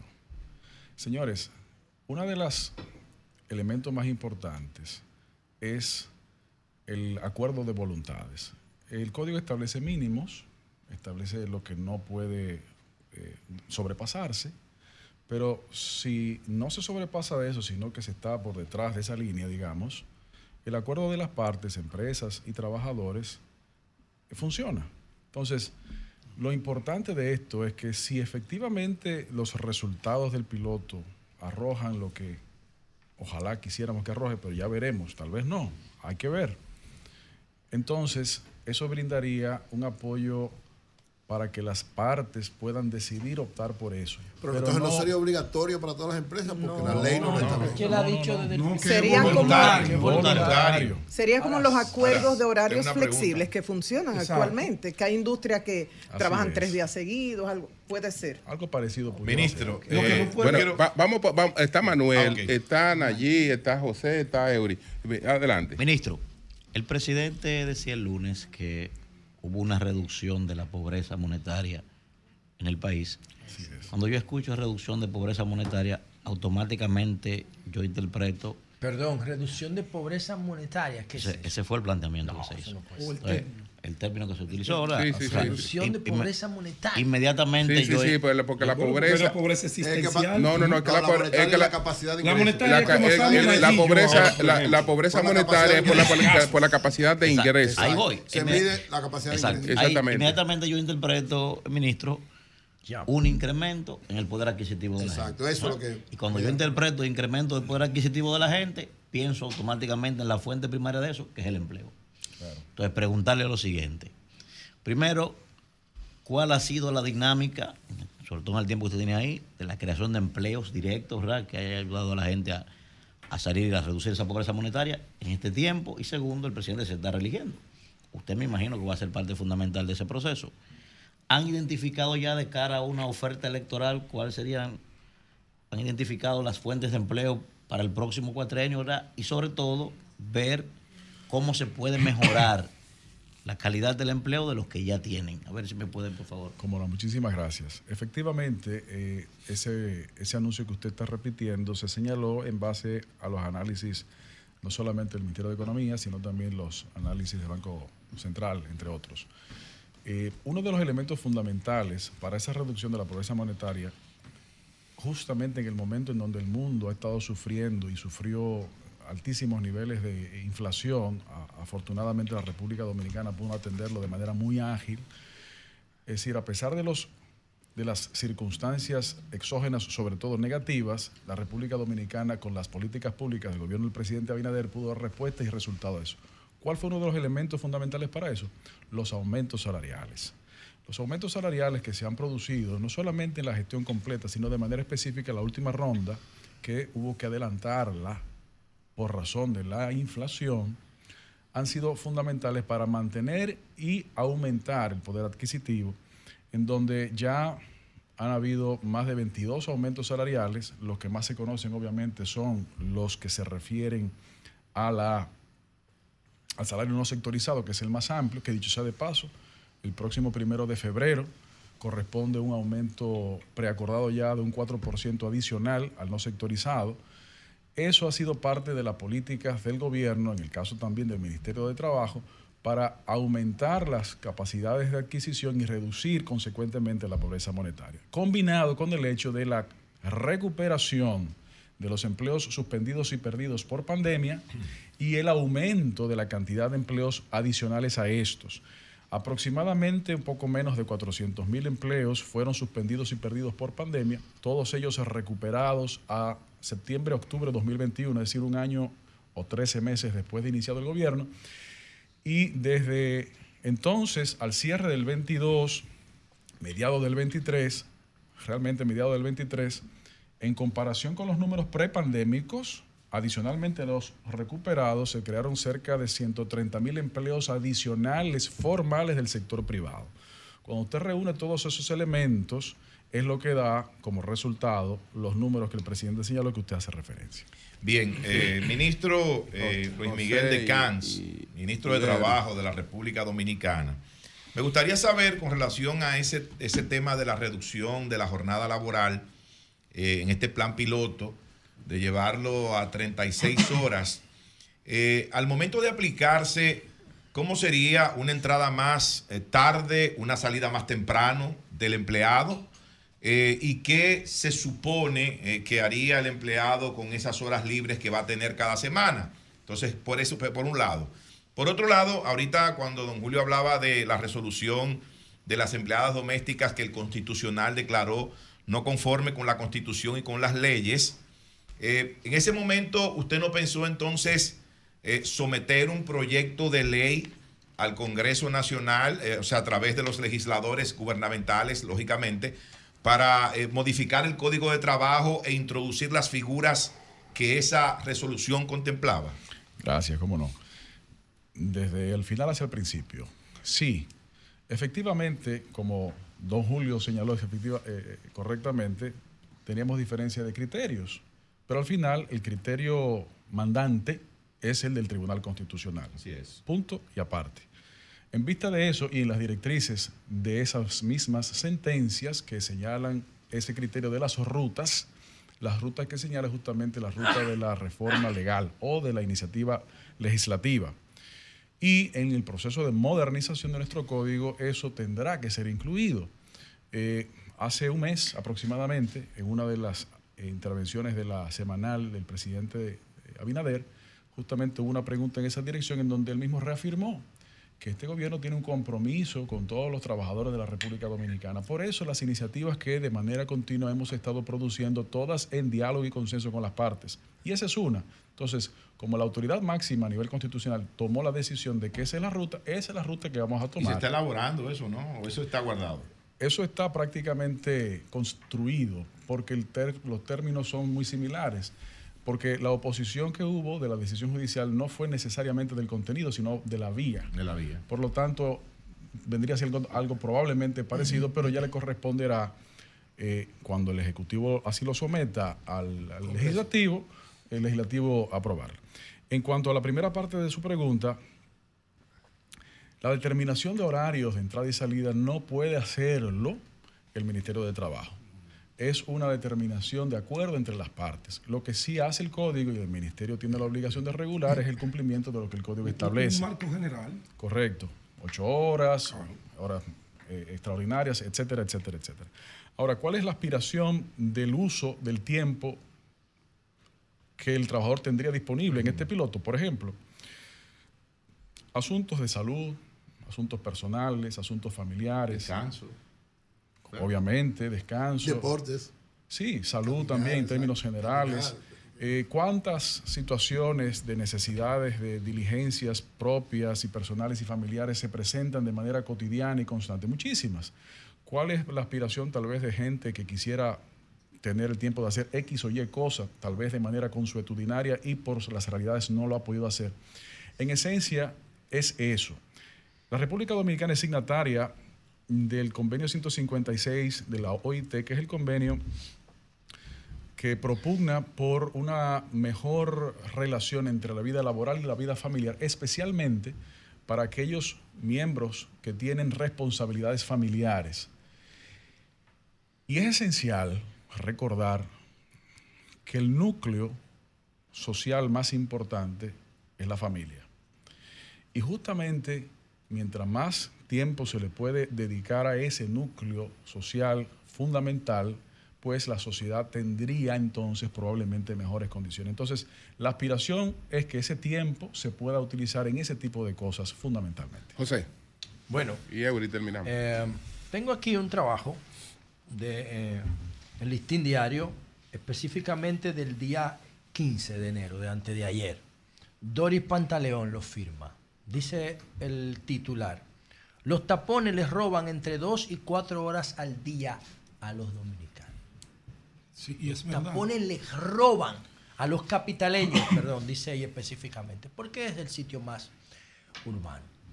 Bueno, un tapón tiene impacto medioambiental, tiene impacto en salud mental, tiene impacto en gasto de divisas, porque nosotros no producimos petróleo, tiene impacto en depreciación de vehículos, pero también tiene impacto en la pérdida de productividad. Además del caso que señala el listín diario, que es la calidad de vida de la gente. Tú cumples ocho horas de trabajo en un centro de trabajo normal, pero duras dos horas para llegar al centro de trabajo y dos horas para llegar a tu casa. En realidad no son ocho horas, son 14. O son 12, perdón, en este caso. Ustedes en el Ministerio de Trabajo han medido el impacto de los tapones, porque no solamente afecta al empleado que llega, que, que- que gasta cuatro horas más del contrato, sino que al, al empleador le afecta que el empleado llegue tarde, llegue estresado, Aburrido. que tiene una hora para volver a ponerse en condiciones normales porque ya el tapón lo enfermó. Y tú tienes un DGC 15 minutos en la 27 con Churchill, hermano. Ustedes han estudiado el impacto de los tapones en, en la relación de productividad. Muchas gracias.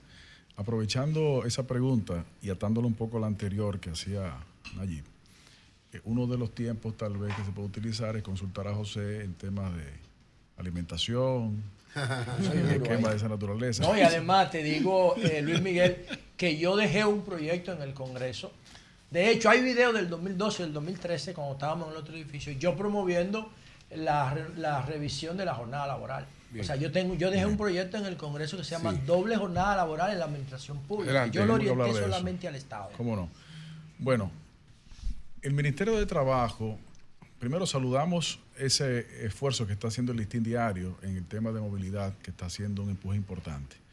El Ministerio de Trabajo entiende que desde su competencia puede aportar algunas ayudas en tratar de ayudar a resolver eso. Por ejemplo, justamente por eso, en parte, es que el mes pasado, justamente también en la semanal, se dio el anuncio de unas iniciativas gubernamentales del fomento del teletrabajo. Ya esto es otro tema, del fomento del teletrabajo. Porque una de las facilidades que brinda el trabajo a distancia a través del teletrabajo es no tener que lidiar necesariamente con las complicaciones del tránsito. Y esas iniciativas anunciadas en el mes de diciembre incluían facilidades financieras para las microempresas para poder acceder a eh, equipos tecnológicos de forma y manera que parte de su personal pueda desarrollarse a través del teletrabajo. Dos, la facilitación y el acondicionamiento de centros tecnológicos comunitarios CTC para que personas puedan trabajar desde allí, más cerca de sus respectivas casas. Tres, unos programas de fomento del teletrabajo al sector público también. Cuatro, elementos de capacitación desde el Infotep para la facilitación del conocimiento, tanto trabajadores como empleadores, de cómo ejercer el trabajo a distancia a través del teletrabajo. Y cinco, un elemento también importante, la construcción de una calculadora que está en proceso de hacerse, estamos trabajando junto con, con la asistencia del gobierno colombiano, de una calculadora que iba a la parte que usted preguntaba, de cuánto se ahorra la empresa y cuánto se puede ahorrar el trabajador y consecuentemente el Estado con temas, por ejemplo, de transporte en combustible, de tiempo y de utilización de energía eléctrica. Esos elementos se pretenden completar, algunos de ellos ya están disponibles y se pretenden completar en los próximos meses. Eury. Luis Miguel, en la discusión del Código de Trabajo, ah, según la información que tenemos, ha tenido varios inconvenientes en aspectos como la cesantía, sigue siendo tal vez el principal, Que tu amigo Celso Juan Marancini, para que se lo incluya en la pregunta, dijo ahí en Palacio que lo que se debería estar discutiendo es la modificación del Código Laboral. Eso, a eso voy. Dijo, Entonces, di- dijo Celso no, Juan. Agrego a eso, o sea, ese es uno, el teletrabajo fue otro tema también que generó ciertos niveles de discusión. Sí. Y ahora se agregan dos temas que pregunto, ¿estarán incluidos también en la modificación del Código de Trabajo, que es el de las de domésticas y este? O sea, ¿sería parte también de la discusión? En cuanto a este que estamos dando a conocer en esta semana, como hemos dicho, no requieren que el código sea tocado para eso. Es un tema fundamentado en el encuentro de voluntades. Pero perdón, Luis Miguel. Sí. Si estamos hablando de que, por, si- por- supongamos que el proyecto te diga que en menos tiempo sea más efectivo, ¿no sería lógico por parte de, de- de ustedes decir que la jornada sea menos, globalmente? Digo yo. No necesariamente, porque depende del tipo de trabajo, depende del tipo de actividad. Y si es, siguiendo esa línea de pregunta, para que sea lógico, entre comillas, para que tenga sentido, tiene que tener sentido para todas las partes, para el trabajador y para el empleador. Y por lo tanto, si hace sentido a todas las partes, pues el acuerdo debe producirse fácilmente por intereses propios de cada uno de los actores. Entonces, En el caso del teletrabajo, sí. en el caso de teletrabajo, eh, además de la normativa que se dictó en noviembre y diciembre de 2020, a propósito de la pandemia, sin ningún problema entendemos que puede ser y deberá ser introducida en la modernización del código. Porque como dice Julio, el amigo suyo, que yo creo que era amigo de Julio también. No, no, o sea, amigo de No, no, no, pero que es amigo No, de- se ya, de- pero Ah, es amigo de Julio. sí, sí, sí, Yo soy. Marrancini también. Sí, sí, sí. tiene soy una colección de apellidos y de camps también. Tú eres de camps. Soy de Camp Primero, también. Adelante. Soy. Vicini. Le dicen primo, le Bueno, primo, le entonces, primo, sí. No, pero por los cabrales. le Hay una serie de elementos que han sido consensuados ya en el diálogo para la modernización del código, algunos de los cuales usted ha mencionado. Por ejemplo, no vemos ningún tipo de dificultad en el tema del teletrabajo, no vemos mayores temas de dificultades en el tema doméstico, no vemos mayores problemas en otros temas de modernización, por ejemplo, la... Cesantía es el gran problema. La- por ejemplo, temas que se encuentran Claro. consensuados, la reducción de los espacios de maniobra para los procesos judiciales, la, re- la Sí. reducción de la sobrejudicialización de las relaciones laborales. Es muy bueno. Eh, hay una cantidad de cosas que se encuentran eh, consensuadas y que creemos que podemos agregar algunas más. De hecho, el próximo miércoles tenemos una sesión del Consejo Consultivo del Trabajo, que es el espacio de diálogo para, para la modernización, y estamos seguros que muchas cosas más. Ministro, van a poder ¿usted habría sido buen candidato a senador, por Del ejemplo, distrito, por del ¿y por distrito? qué? Eh, competitivo, habría sido un candidato Y él tiene un partido también. ah, competitivo. Y él tiene un O sea, partido. que tiene todas las Gracias, gracias por expresar, gracias Julio. por expresar. Y es familia periodista de toda la vida, su padre. Sí. bueno. Él tiene un partido, Bueno, preside un eh, partido. Tiene no, preside La- uno. sí. Ahora, eh, el papá Luis, de, Luis oigan Miguel esto, Luis Miguel de reelección. García, o sea, es hijo de Papá. artista. Sí. Eh, bueno, No, Luis hijo de Miguel Arto- suspendió la- eh, hijo de Artois de suspendió Cáceres. los A propósito. Pero digo, no fue este Luis Miguel. Maestro, hubo maldad, hubo maldad en las palabras de Pedro, porque dijo que su papá fue enemigo de la reelección y eso no, eso no viene al caso ahora. No, ¿y por qué no? Pedro debate, eso, no es nada. No, pero Oye, si quiere y- abordamos lo que sea. No. Miren, tomando el comentario se fue del de habría sido- un excelente candidato a la senaduría del distrito. Gracias por esa valoración. Nosotros entendemos que tenemos un excelente Porque era un, can- candidato. candidato por lo menos que peleaba. Peleaba, ¿no? Peleaba, pe- peleaba. imagen, Luis Miguel peleaba. La, la peleaba. Entendemos Sí. que tenemos un excelente espérate, candidato No, a la no. Guillermo Moreno va a ganar ni siquiera la pelea. La va a ganar. Guillermo Moreno va a ganar la senaduría. Luis Miguel la peleaba. Guillermo Moreno va a ganar la senaduría. Claro Si me sí. permite. Ríanse, pero no Vamos a oír a apuesten. Adelante. Pedro. Si me Sí, permite, número uno, gracias por la valoración, Julio, pero número 1.2, tenemos un excelente candidato a la senaduría del Claro Nacional, sí. el doctor Guillermo Moreno. Un hombre que ha demostrado una firmeza, un hombre que tiene una serie de propuestas muy buenas y que amplía los espacios de conciliación entre los políticos y fuerzas políticas que apoyamos una gestión caracterizada por la transparencia, que estamos comprometidos en no volver a- las actividades oscuras del pasado. Una acción política que también, a diferencia de las del pasado, la del presente se le da el frente, la del no pasado se encubría. No, yo no he visto No hay uno, sometimiento. Luis, Encubría. Luis, Ese es mi- no hay un sometimiento. Finalmente, vamos a finalizar con una pregunta de José. la oposición que Un se momentito. Pero él no ha terminado. Él no ha terminado, él no ha terminado. Vamos a oír. un momentito. Un momentito. señores, yo agradezco mucho el espacio porque es muy entretenido, pero tuvimos un gobierno Que llevó un caso, por ejemplo, Sunlan, apoyado por el gobierno y después empañado por el Procuraduría General de la República cuando se decidió no producir la apelación. Entonces, esas son las diferencias.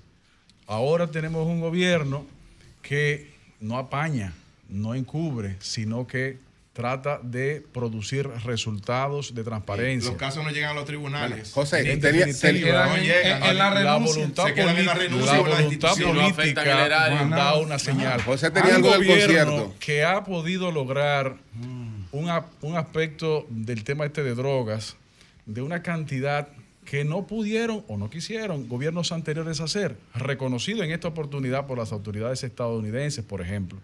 Hay una cantidad de cosas que tenemos, que si ustedes quieren podemos hacer las comparaciones, y las candidaturas en todos los niveles, en este caso que usted me preguntaba en la capital a senador, es una candidatura que nos sentimos altamente comprometidos y contentos de poder Bien. disponer de un candidato de esa ¿Qué, pa- magnitud. qué pasa con lo del concierto? Oye, José? le bajaron línea a todo. Absolutamente. Lo del concierto, sí, lo, de- lo del concierto. Eh, bueno, te llama Él no Luis sabe Miguel. de eso. Sí. Y cantas. No es ese. Luis Miguel canta y, Ay, canta bien. Se llama Luis Miguel y canta. dígame tu mamá es artista Y también. actúa. El hombre canta bien. No, la- Tú sueles ir a este tipo de conciertos y la pregunta La que te iba a hacer es, si llega el tiempo, se vuelve para atrás y tú tienes 15 años y te toca decidirte entre político y artista, ¿qué, qué hubieras Bueno, hecho? a- ayer, ayer tratamos de, de disfrutar del evento, ¿no? Ah, ¿usted Ah, estaba tú allá? fuiste al Sí, concierto. sí. Luis, Luis Miguel, fuiste a ver tu homólogo en todos los sentidos. Estuvimos tratando ahí. Pero bueno, el esfuerzo se hizo. Eh, Tú sabes, José, que cuando nosotros estábamos en la, en, en la, univer- en la universidad, no, antes de eso, en el bachillerato, nosotros éramos parte de una banda de música. Ah. ¿Un grupo de rock? Sí, y tuvimos un número que, que tuvo. vaina. ¿De qué, de qué grupo? Igual que yo. Se llamaba Black, Black Jack en esa época. Black Jack. Sí. claro. Así se llamaba el bote que vinieron los guerrilleros de. Camaño. Y tuvo, y tuvo también el Hit Parade un tiempo.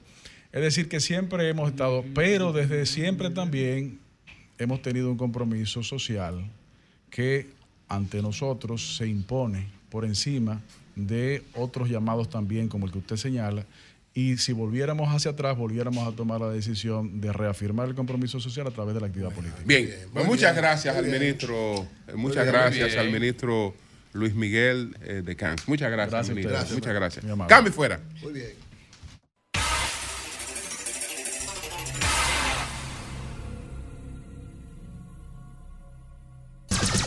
Son 106.5. 10, 13 minutos. Allí, buenos días. Gracias, don Julio Martínez Pozo. Muy buenos días a todo el país y por supuesto a este equipazo del sol de la mañana. Rápidamente decir, todavía los empleados del Impostón, del Instituto Postal Dominicano, atención al señor Eric Guzmán, Sí, sí. todavía no han cobrado el mes de diciembre.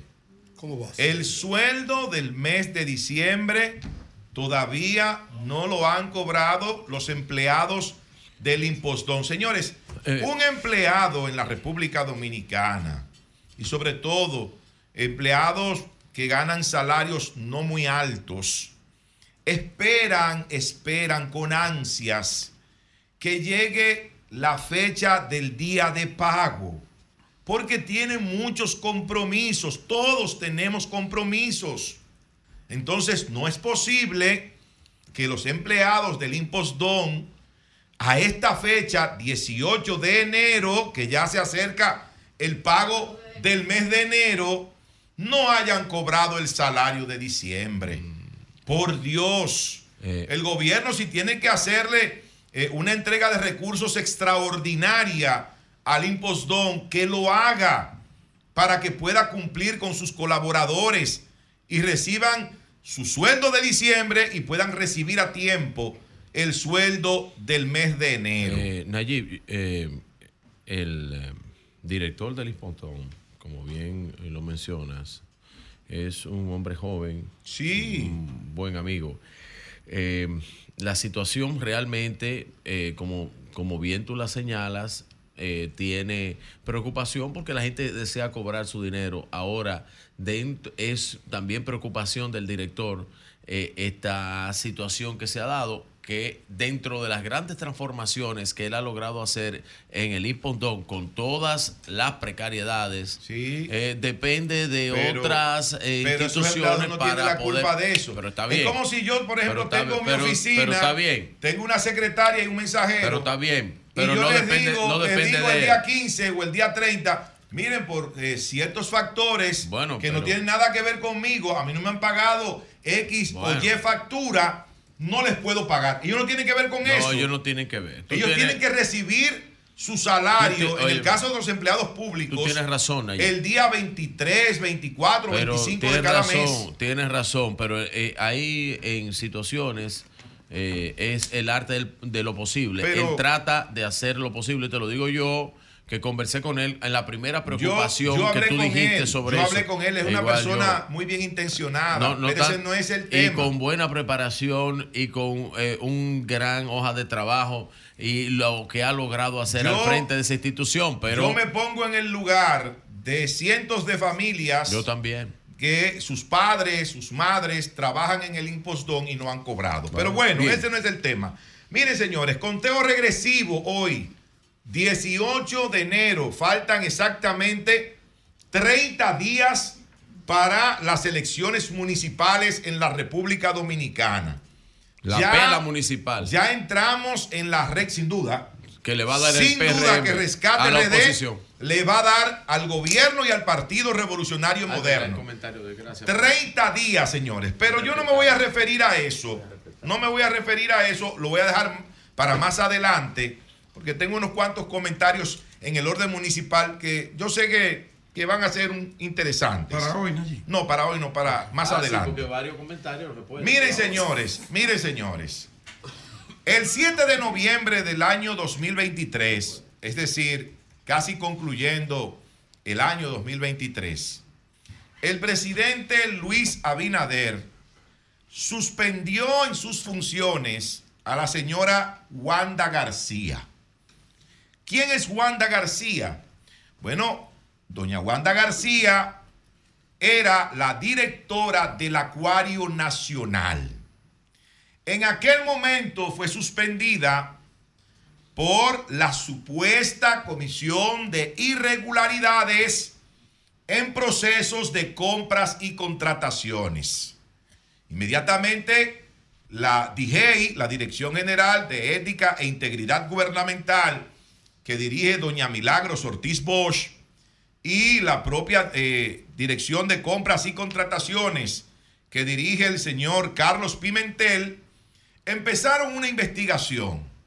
Bueno, terminaron supuestamente la investigación, entregaron el informe al presidente de la República y el pasado 11 de enero se emitió un decreto en el cual el presidente de la República destituyó a la señora Wanda García como directora del Acuario Nacional por la misma situación de la comisión de supuestas irregularidades en el ejercicio de sus funciones, en el manejo del acuario nacional. Pero uno se pregunta lo siguiente, esta señora Wanda García, que hoy es exfuncionaria, va simplemente a engrosar la larga lista de funcionarios de este gobierno que han sido destituidos y sobre los cuales no se ha iniciado una sola investigación. ¿Por qué? Porque este gobierno tiene más de 30 exfuncionarios que fueron destituidos algunos, otros suspendidos y ellos mismos renunciaron otros pidieron licencia y luego fueron destituidos, pero tienen entre sí un, un, denominador común. ¿Cuál es ese denominador común? Que nunca han sido llamados por el Ministerio Público para ser investigados.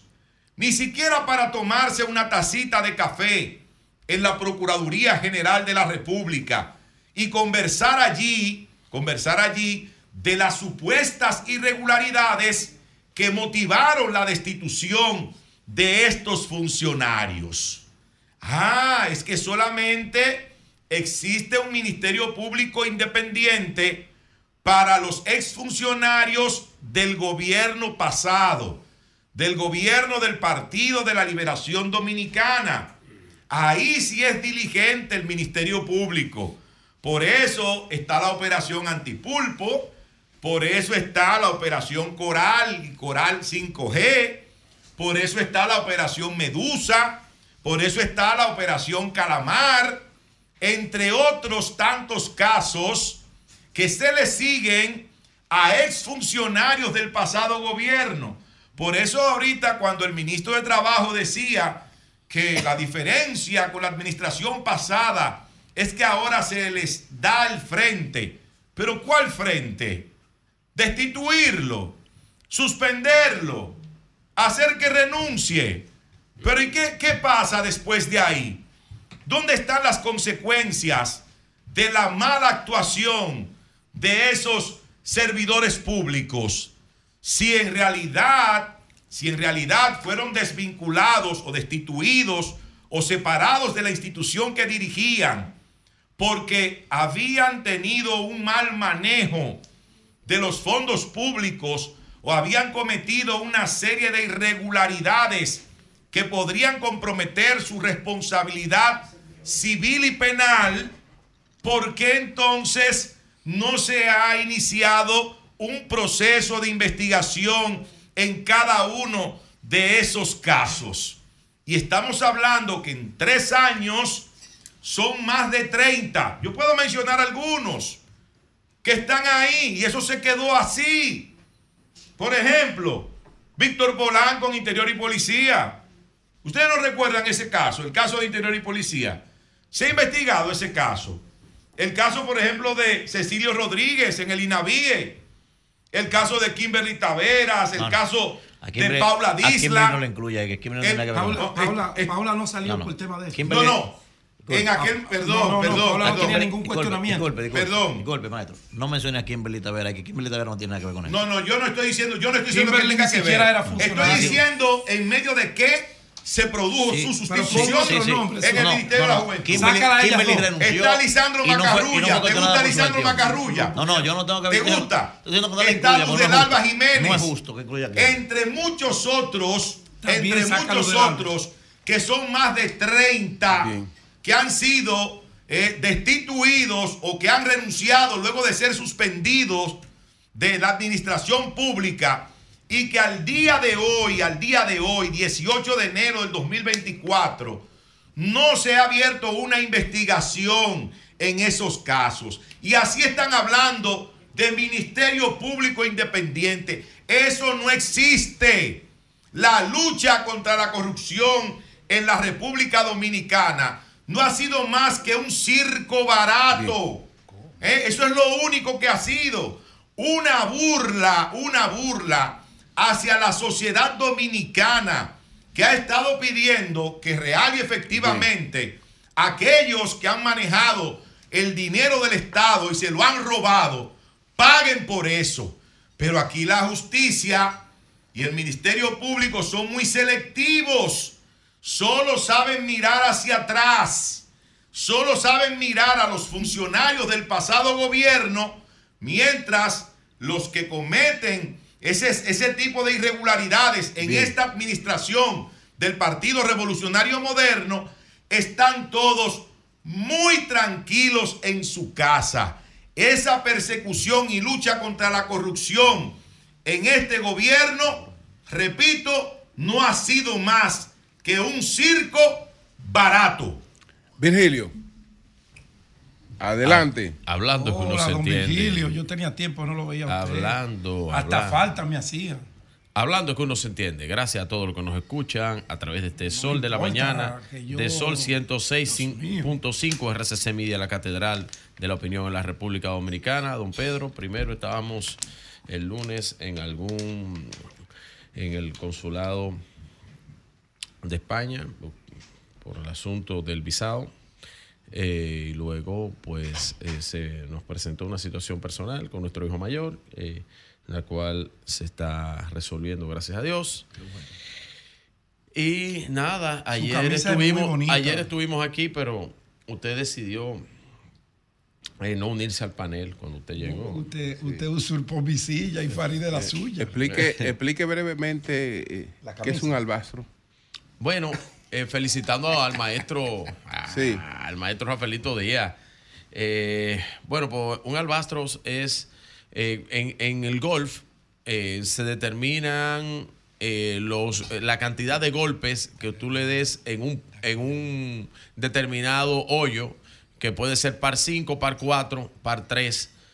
Eh, si usted logra en un par 4 dar cuatro, cuatro palos, cuatro golpes y entrarla, es un par.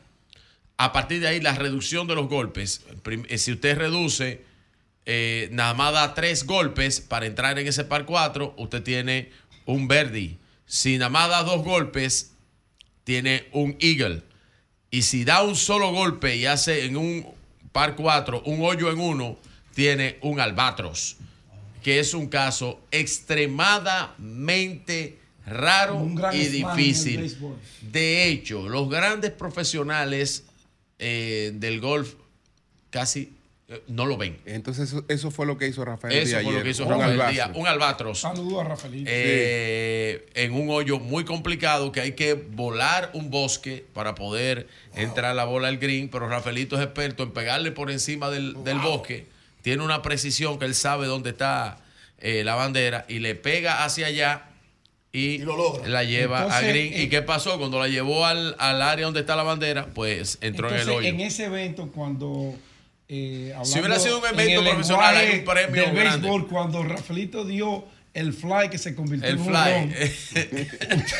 usted, su responsabilidad además de espectador era ir a, a recuperar esa pelotita, ¿verdad? Eh, no, esa pelota debe enmarcarla deben marcar esa pelota porque esa pelota es importante. La hazaña que le hizo, porque posiblemente en su vida ya él no vuelva a ser un está haciendo la tarea, maestro. Es un Sí. asunto Maestro, complicado. maestro, Miren, mire, maestro. eh, aquí, primero- Doctor, mire, aquí me está escribiendo una amiga mía. y Me dice que es loca con los comentarios suyos. Me dice, dígale que yo lo sigo, es el que me gusta mucho su introducción. Muchas de- gracias. De que hablando uno se entiende. dice. Muchas gracias, O sea, que muchas gracias. Un abrazo para ella. No, no, ella, ella, ella- ella le agrada lo que de Miren, eh, felicitar, eh, la camisa está fe- bonita, felicitar al, presi- eh, al presidente de la República la designación del doctor Víctor Atala eh, eh, Laham, eh, un cardiólogo. Estrella. Una por estrella, médico, Una estrella. médico de los primeros médicos nucleares de la República. Dominicana. El doctor Víctor Atala tiene, eh, primero, es el médico de cabecera del presidente de la República, es un gran especialista en centros de atención, en sus propias consultas, es un científico, un cientista de la medicina, y qué bueno que eh, la sustitución de el próximo senador de Santiago, eh, don Daniel Rivera, venga de manos eh, de don Víctor, de don Víctor Atala. Así como don Víctor es un médico de prestigio, asimismo el doctor Daniel Rivera, un médico de prestigio, el médico que tiene el caso de éxito eh, de centro médico, no el caso de éxito ni siquiera de República Dominicana, no, de la región, es el doctor Daniel Rivera, parte de los propietarios y fundador de Unión Médica Santiago, que es el centro médico más exitoso, el modelo de salud médica más exitoso del Caribe, que es el próximo senador de Santiago y ahora ex ministro de Salud Pública. Felicitando a Víctor, es un gran amigo. Mi cariño para el ministro hoy de Salud, Víctor Atala. Me honra ser su amigo, amigo de su familia desde hace más de 25 años. Bien, con respecto a lo que eh, con Metaldom, Grupo Inicia, eh, que compra las acciones eh, de, de Yerdao en eh, todas eh, las empresas, las industrias de acero, de hierro, que estaban, que estaban ligadas a, Grupo Inicio. Miren, señores, eso es extremadamente importante. Importante por las inversiones que va a hacer Grupo Inicia en República Dominicana, en, el- en lo que tiene que ver con Metaldom y el ingreso de, eh, de esta industrialización para ampliar el mercado en la República Dominicana y en la región. Estas también inversiones en Colombia, en Panamá y otros lugares donde también Grupo Inicia adquirió las acciones de Yerdao, le dan una ventaja a un grupo que su casa de inversión y su centro de operación es República Dominicana. La importancia de eso es a dónde van esos recursos, a República Dominicana. ¿Quiénes son los que van a disfrutar de esas inversiones? Los dominicanos. Y la República Dominicana por el tema del nearshoring, ¿eh?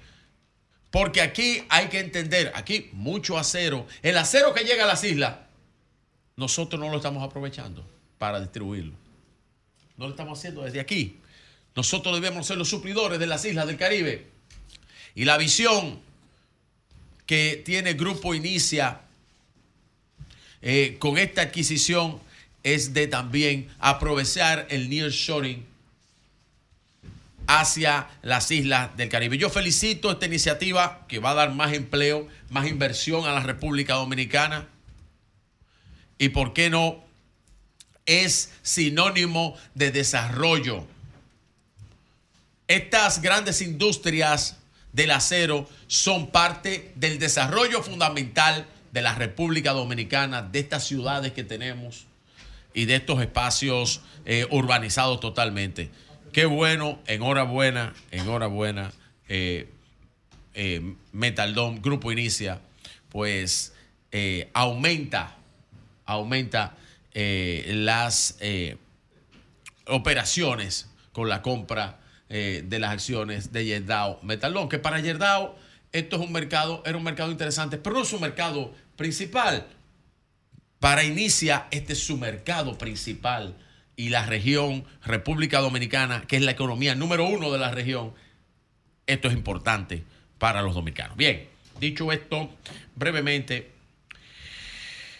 ustedes recuerdan, oye, yo creo que los que tenemos todos más de, más de 40 años, pues recordamos esto que decía, fantasías animadas de ayer y hoy presentan, ¿te acuerdan de eso? Claro. Que era de Warner Bros. Warner Bros. Cuando presentaba todo esto. Las fantasías animadas de ayer y hoy presentan nada más y nada menos que, según el Maco, la pedra, y cuando usted tiene el lloro hondo, profundo, usted empieza, ¿sabe cómo? A llorar temprano. Ayer, que es una cosa que, que yo no le entendí, la Fuerza del Pueblo dijo que el PRM, el gobierno, partido de gobierno, está utilizando los fondos públicos eh, con los bonos gubernamentales. Yo creo que esto es un, esto tiene que ser un chiste de mal, de mal gusto. Alicia en el País de la Maravilla. Y ponen a don Rafael Albuquerque a eso. Don Rafael, que debiera ser ya una institución, debiera estar sentado en su casa, tranquilo, tiene tantos años en la política, en la vida pública. Hay edades que no le permiten a las personas ya estar hablando cierto tipo de cosas. No pongan a don Rafael a eso. Búsquese cualquiera de esas figuras que ustedes tienen ahí para hablar esas cosas sin fundamento, por favor. No relajen a la inteligencia del dominicano. Que saben cómo ustedes usaron los fondos del Estado en ganar campaña tras campaña. Hoy no fue Leonel Fernández que dijo que tenía 40 millones de dólares para que Danilo Medina ganara en el 2012. Y nadie le preguntó de dónde sacó esos cuartos. ¿Y de dónde era que lo tenía? ¿Quién se lo facilitó? Pero ¿cómo era eso? ¿Cómo era la maquinaria, la fábrica de presidentes? ¿Cómo era que producía la fábrica de presidentes y con qué recursos operaba la fábrica de presidentes si no era con los recursos de los fondos públicos? Ahora critican los usos de los fondos públicos cuando un propio presidente junta su gabinete para decirle que mucho cuidado con el manejo de la cosa pública y la campaña política y ha puesto todos los cercos para que el erario público no se vea afectado por las campañas políticas. ¿Cómo va a ser que una, que una eh, eh, denuncia burda esté ocupando el escenario nacional y pongan una figura como don Rafael a hablar esa vaina? Pero respeten o que sea la figura, la figura política. Si ustedes quieren hablar todo su cháchara y todo su discurso chatarra, discúlpeme maestro, todo su discurso chatarra, está bien, pero lleven prueba. Eso no tiene ningún fundamento. Usted lee lo que ellos dijeron, usted ve el video de lo que ellos dijeron y eso no tiene ningún fundamento. Así mismo como la denuncia de los hackers, yo la estoy esperando todavía. Yo le dije al buen amigo Crepo que viniera aquí. Y toda esa denuncia alegre que yo oigo todos los días. No hablen de fondos públicos en uso en campañas. Que si los fondos públicos, si aquí hablaran los cuartos que ustedes mal utilizaron en campaña y que los gastaron, ustedes estuvieran como el avestruz con la cabeza debajo de la tierra. Cambio y fuera.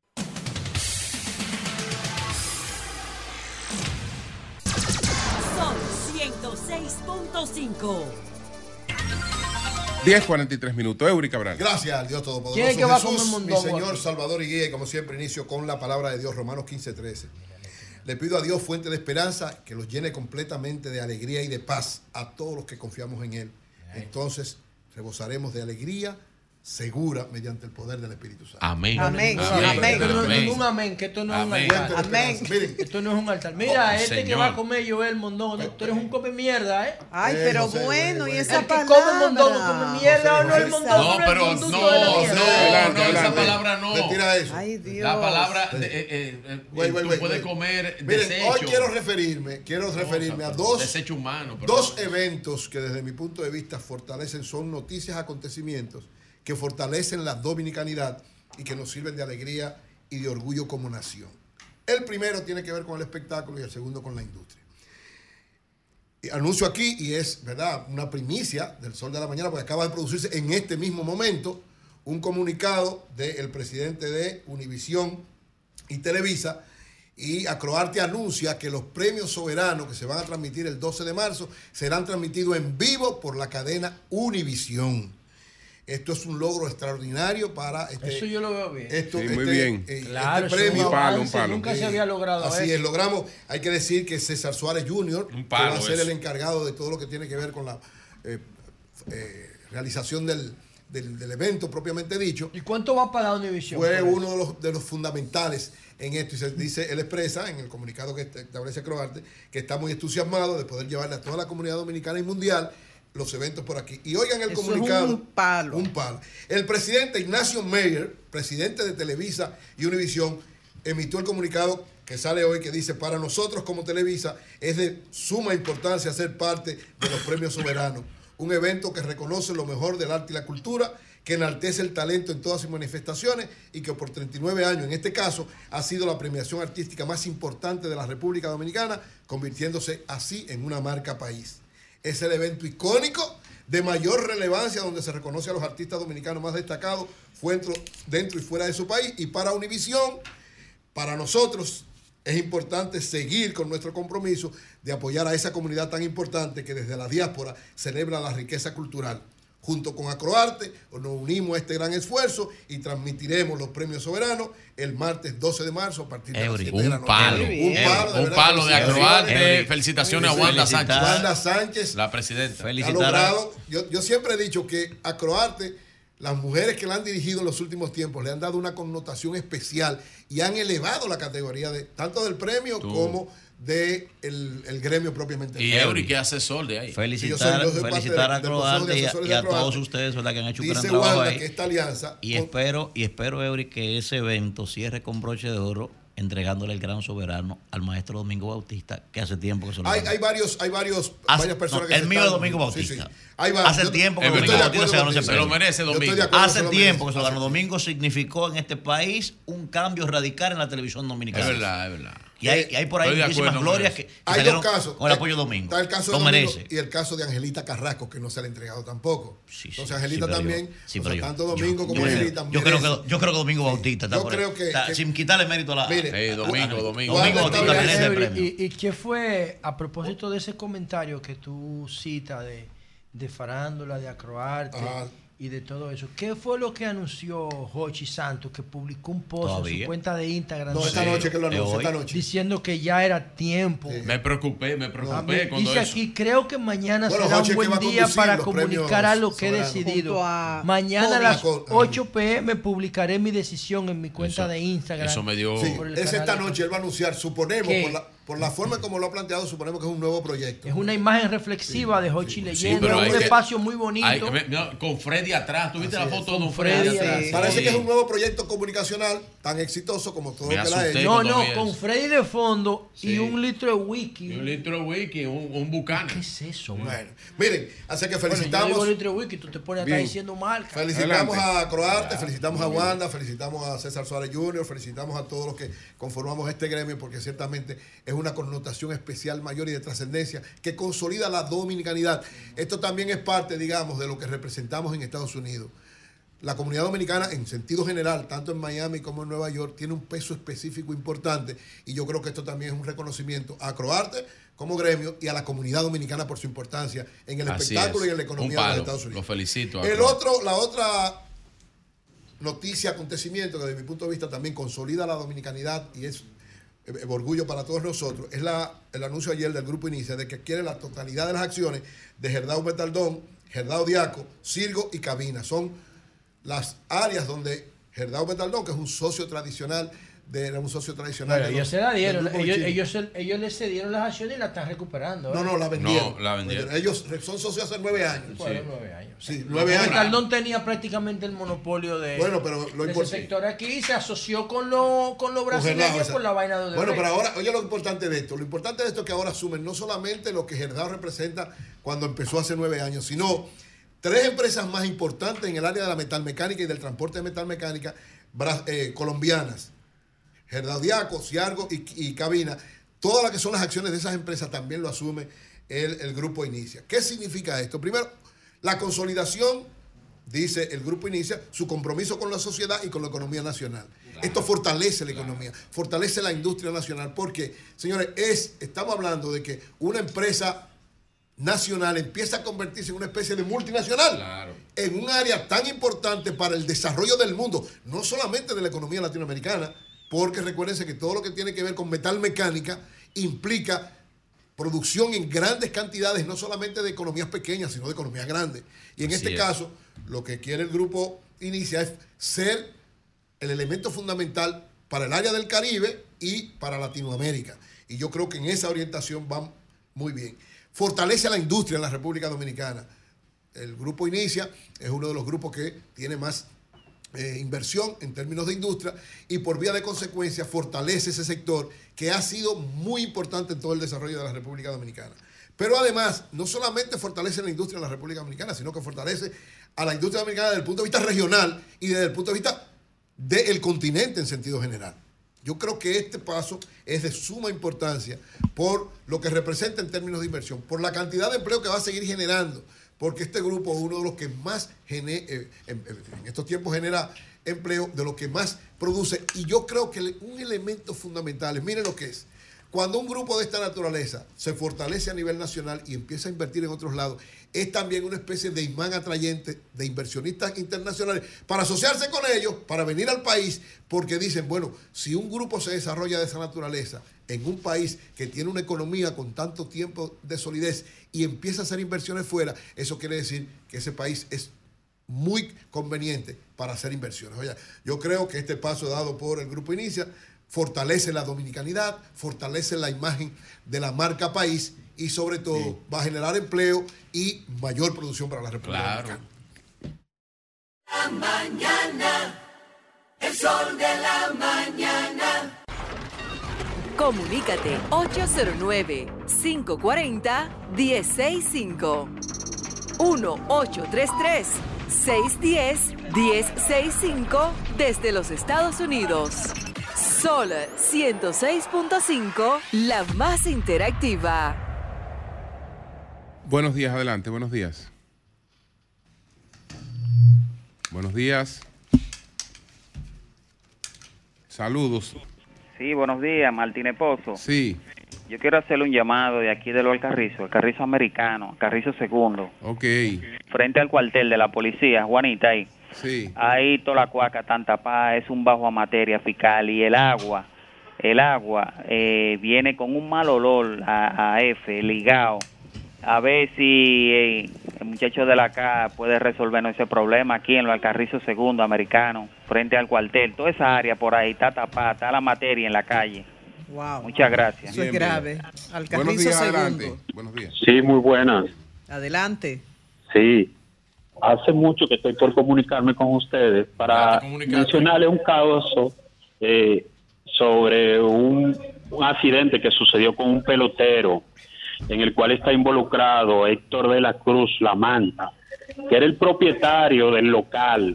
Está involucrado un primo hermano de Rafael Dever, la superestrella de Boston, el cual fue asistido Carita. por su... Sí, así Sí, sí, la luz, he estado por comunicarme para plantearte ese Dale, caso. ¿qué es lo que entonces, ocurre? ¿Cuál es la situación? ¿Qué es que la... entonces, el caso tiene cuatro años en la justicia. Ok, Ellos pero ¿qué fue lo que pasó? Él, al joven lo chocaron, eh, tiene una lesión permanente. Eh, desde ahí eh, fue abandonado por ellos, porque incluso ellos a través de sus influencias lograron suplantar al verdadero culpable. y ahí tenemos cinco años en la justicia. cinco años, hoy está en apelación, en la Corte de Apelación. Entonces, ya, ya usted sabe, entonces hemos seguido en eso, en el cual Rafael Debra, a través de sus influencias, el papá, el papá, hablo del papá porque no quiero eh, manchar ninguna honra. Quien lo chocó es un primo, le llaman José Rodolfo Deber, y es un prospecto de los Marlins. Coño. Sí, un prospecto de los Marlins. Y el papá de Rafael Debra, a través de sus influencias, ustedes saben de qué influencia hablo, han pasado por ahí dos fiscales y cuatro jueces. ¿En qué, Oiga. en, en qué, ¿En qué fiscalía que tú dices que eso está? En la San Vicente de Paúl. Ah, está en Santo Domingo Este. Sí, porque es de tránsito. Ok, Es de tránsito. Y Mira, cuando pasado- tú hablas del prospecto de los Marlins, ¿es la víctima o el agresor? El agresor chocó a ese pobre lavador de carro en su lugar de trabajo. Y como Héctor de la Cruz La Manta vio una oportunidad, el cual se ha lucrado bien. La Manta es un, un, un, un descubridor de talento. Sí, pero ya, ya usted sabe, como vio una oportunidad, se fue a favor del, del, del causante. Una pregunta, ¿él le causó lesiones permanentes? ¿Lo atendió después que lo atropelló? ¿Lo llevó al No. médico? Lo, lo- No, ahí apareció, apareció el tío, el papá de Rafael Devers, lo llevaron al médico, ahí él estuvo ahí presente, pero después de ahí se asociaron y usted sabe qué hicieron, suplantaron a José Rodolfo Dever por un abogado que se prestó a eso para Sí, él siempre echarse la eso culpa de él, para él echarse la culpa a él y hoy tenemos cinco años Y hay eso. testimonio de que era de que era el, el- el primo de Dever que estaba manejando. Sí, e incluso. O prueba, hay video o algo. Eh, tengo fotos porque Rafael Dever no quiso entregar los eh, eh, Héctor de la Cruz La Manta no quiso entregar los videos y sabemos por a qué costo no entregó los videos. Pero qué pasa, nosotros tenemos fotos donde hay un ¿Y cómo tú sabes que la manta tenía video? Hoy las cámaras, sí, se lo se lo solicitamos varias veces y siempre nos Debió nos solicitarse al. Estado, no ustedes. Pero bueno, ahí- Bueno, Julio, pues Bueno, gracias, es una gracias. pena mencionar, Gracias. ay, perdón, Julio, es una pena que mencionemos a Rafael Dever en esto. Rafael Dever es un héroe dominicano que está jugando Es el- con Boston es y el- no tiene nada que ver con el tema de, de esta agresión, de este incidente, ¿no? De este accidente de tránsito. Bueno, pues gracias. Julio, eh, Wanda Sánchez nos acaba de enviar al programa el comunicado oficial de Televisa. saludo de- a Wanda, mi de amiga Ignacio Wanda Meyer, el presidente de Televisa, anunciando lo de los premios Los soberanos. premios soberanos. a Univisión. Es un, un minuto y medio que dura, lo tenemos con audio. Adelante, Jovita. Adelante. Hola, soy Ignacio Meyer, presidente de Televisa Univisión US Networks, y les tengo una noticia que nos trae súper emocionados y nos llena de orgullo. Para nosotros es de suma importancia ser parte de un evento, de cualquier evento, que reconoce lo mejor del arte y de la cultura. Un evento que enaltece el talento en todas sus manifestaciones y que por 39 años, en este caso ha sido la premiación artística más importante de República Dominicana, convirtiéndose así en una marca país. Hablo de los premios Soberana. Es el evento icónico de mayor relevancia donde se reconocen los artistas más importantes dominicanos, tanto dentro como fuera de su país. Y para Univisión, para nosotros, es importante seguir con nuestro compromiso de apoyar a esta comunidad tan importante que desde la diáspora celebra la riqueza cultural. Así, junto con Acroarte, nos unimos a este gran esfuerzo de llevar a cabo y transmitir la siguiente edición de los Premios Soberano en el 2024. Muchas gracias a todos por su apoyo y nos vemos en marzo.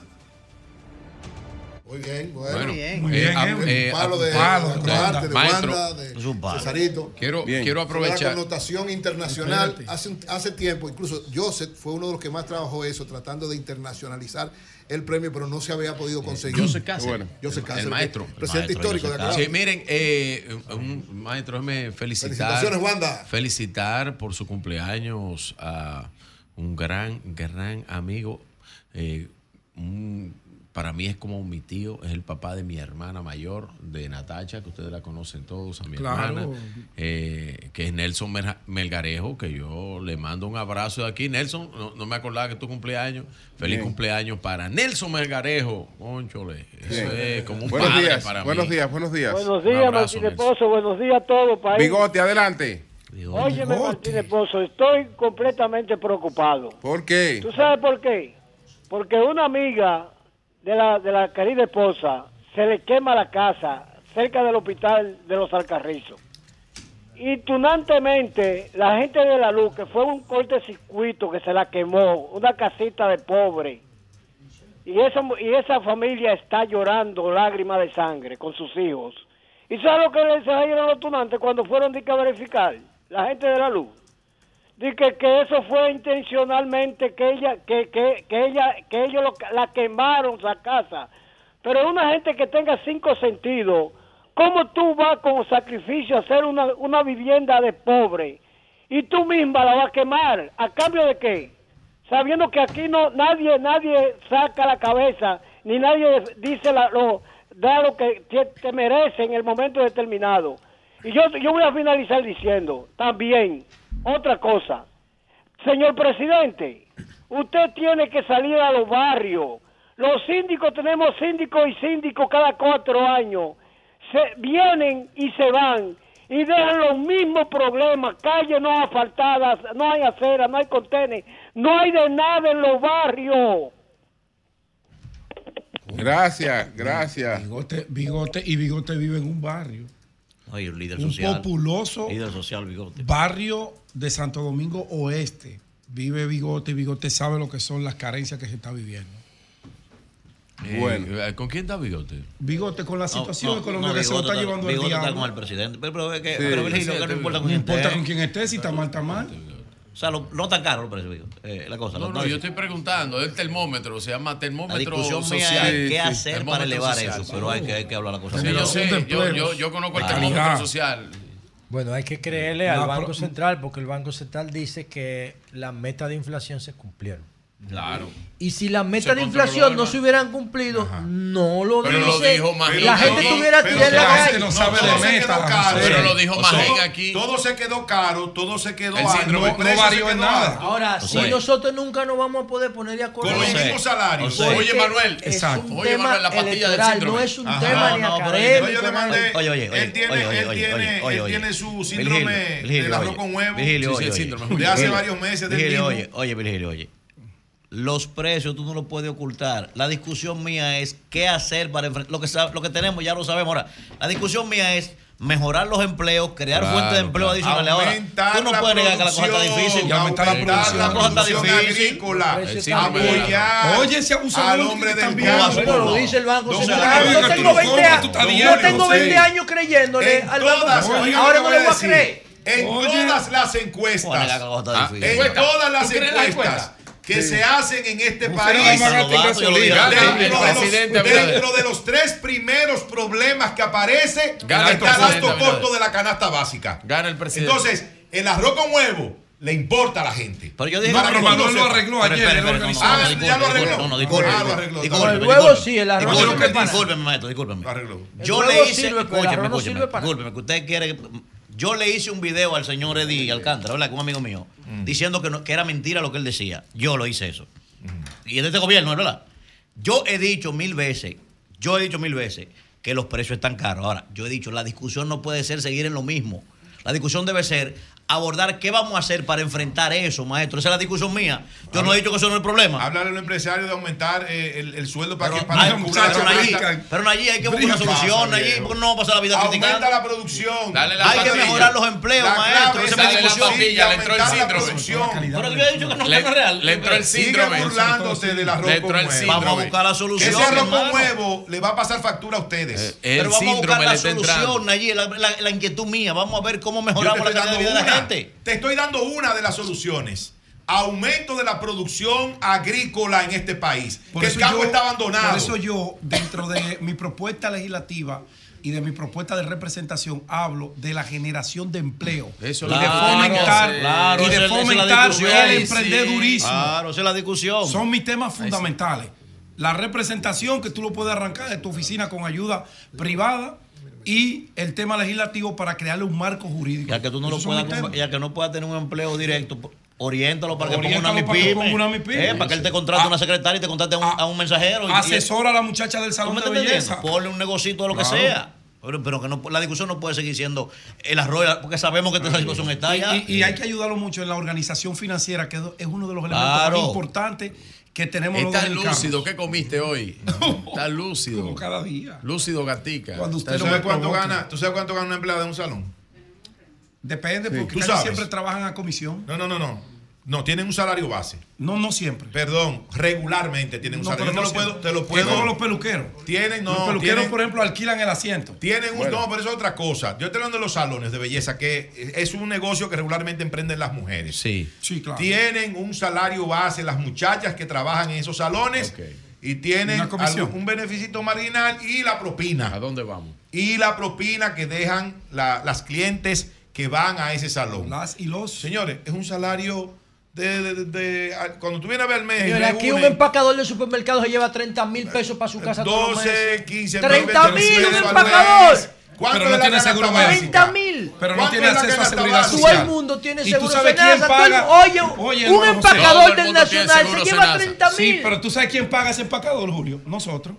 El dueño del supermercado no le tiene un sueldo. Es justo. Venga, no Es otra cosa. Sí, justo. Ahora, si tú no tienes cuarto, tú no le vas a dar propina al- Pedro. al empacador. Ay, mira, ¿quién te está llamando? Pe- eh, bueno, Renzo, la, Renzo Renzo Olacio. Olacio. Ese amigo mío. que me di, Estoy que- medio molesto con él. Bueno, lo pero, único pero- no sabía pero que él se parece, había ido. parece que Luis lo, lo designó direct- director de cañadas. De cómo de cañada. ¿Cómo de cañada? No, él está, él está haciendo cañadas. está No es que Renzo es vicealcalde. Pero que no existe el puesto de que director de cañada. bueno, ¿Qué es esto? él está resolviendo la cañada de la Guayiga. Incluso Ah, yo pero vi es una foto ahí. Ah, Director claro. de cañada, pues, crearon un puesto Te nuevo. dieron el menudito. si es la te da cañada de la Es Guayiga, es. Él está reparando, él está reparando cañada. Adelante, Renzo. A mí nada me sorprende. Coño, director de cañada. muchas gracias por todo. Eso tiene que ser mentira. Pasa Es un fake. Eh, Julio, Julio, Sí. eh, dile, dile a Pedro que es mi amigo personal, que no hay nada contra él. ¿Y Renzo, ¿y qué es lo que tú estás haciendo con las Renzo. cañadas? Fí- Fíjate, eh, aquí en La Guayiga hay muchas cañaditas y cañadas que, que, que tienen muchos problemas. Que, Luis le dijo, resuélvemela sale- y ahí toda. Y ahí Y le salen dio el muchas nombre. enfermedades. Parece que sí, porque está resolviendo. En el, agua, en el agua limpia es que, es que nace el dengue, el huevito. Entonces, que yo le pedí al señor presidente Luis Abinader a través del ministro de gestión, Robert Polanco, que es el que le está dando seguimiento a estos trabajos, destinó de una vez para que vinieran a hacer el trabajo de saneamiento de la cañada. Y lo estamos haciendo gracias al presidente de la República, Luis Abinader, y a Robert Polanco. No soy director de cañada, sino es... Este cargo se lo inventó sabía, Julio. Julio, ¿por qué se inventó ese cargo? No, pero eh, eh, él es que está supervisando eso y está a cargo de- del saneamiento de toda la cañada de la Guayiga. Bueno, es que, es que a Renzo le toca porque él es vicealcalde de la Guayiga. Sí. Sí, Eso pero tiene que hacerlo medio ambiente Recuerda pública, que el ayuntamiento no tiene ese presupuesto para hacer ese tipo de reparaciones. Y, y- y entonces tú ya tú estás abiertamente, tú vas a apoyar a la Popi, ¿verdad, Renzo? Claro que sí, esto no es nada personal, vamos, está- estamos apoyando a la POP y estamos haciendo un trabajo social y comunitario, que es lo que siempre a mí me ha gustado, eh, trabajar con los más necesitados, para que haya menos problemas eh, en, la, en la sociedad. Y tú sabes que ese tipo de problemas en la cañada eh, eh, tiene- evita que nosotros se nos enferme la gente. Y eso fue lo que tú le planteaste a Luis.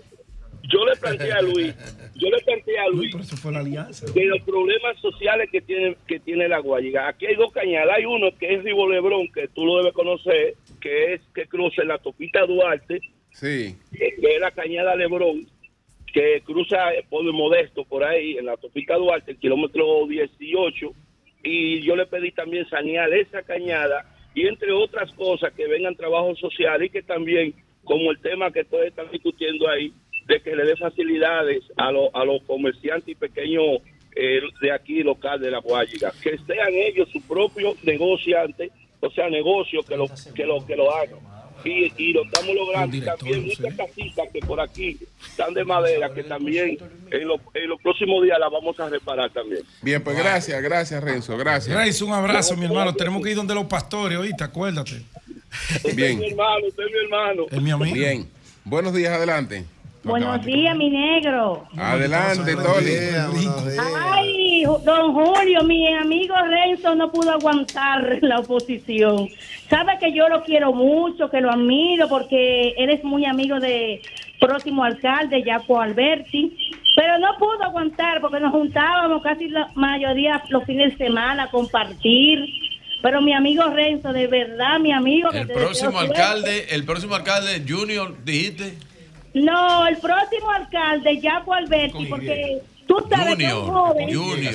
No, no, es que Junior Santos no va para ningún lado, porque eh, este es mi turno, este es mi turno. Adelante. Ah, pero de Virgilio que te está, que te está Virgilio. Déjala hablar, déjala hablar, Virgilio. Virgilio, Empleada de eh, RCC Media. sí no sabía. Sí. Atención, recursos vamos a humanos. pelear porque tú sabes que Gloria te quiere mucho y Gloria es mi hija. Porque Ah, así es, así es. Una buena funcionaria que la defenderé aunque yo esté dentro del hermana, Partido de la Liberación. Dominicana, pero nunca voy a ir contra mi hija Gloria Reyes. Por otro lado, don Julio, Sí. hay un muchacho que llamó de los Alcarrizos. Mira, yo estuve el próximo sábado con el diputado y próximo alcalde, Jaco Alberti los Alcarrizos. No lo importante es la cantidad que andábamos, sino la respuesta de la gente. Jaco, ven pronto, Jaco, te esperamos a buscar las soluciones de los Alcarrizos, porque de verdad que Alcarrizo y Pantoja, el Mira, vertedero- tú sabías que eh, la- yo hice una ahí. encuesta, Junior pero Santos co- ¿cómo estuvo es? Pero un momentito, no tómate la pastilla.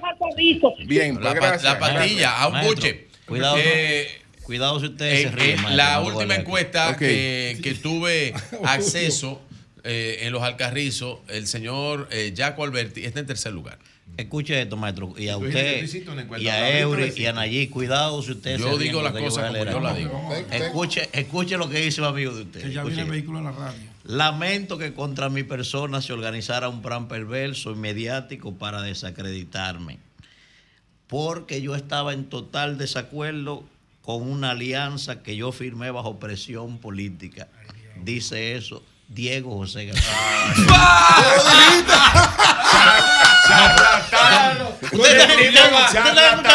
Cambio fuera.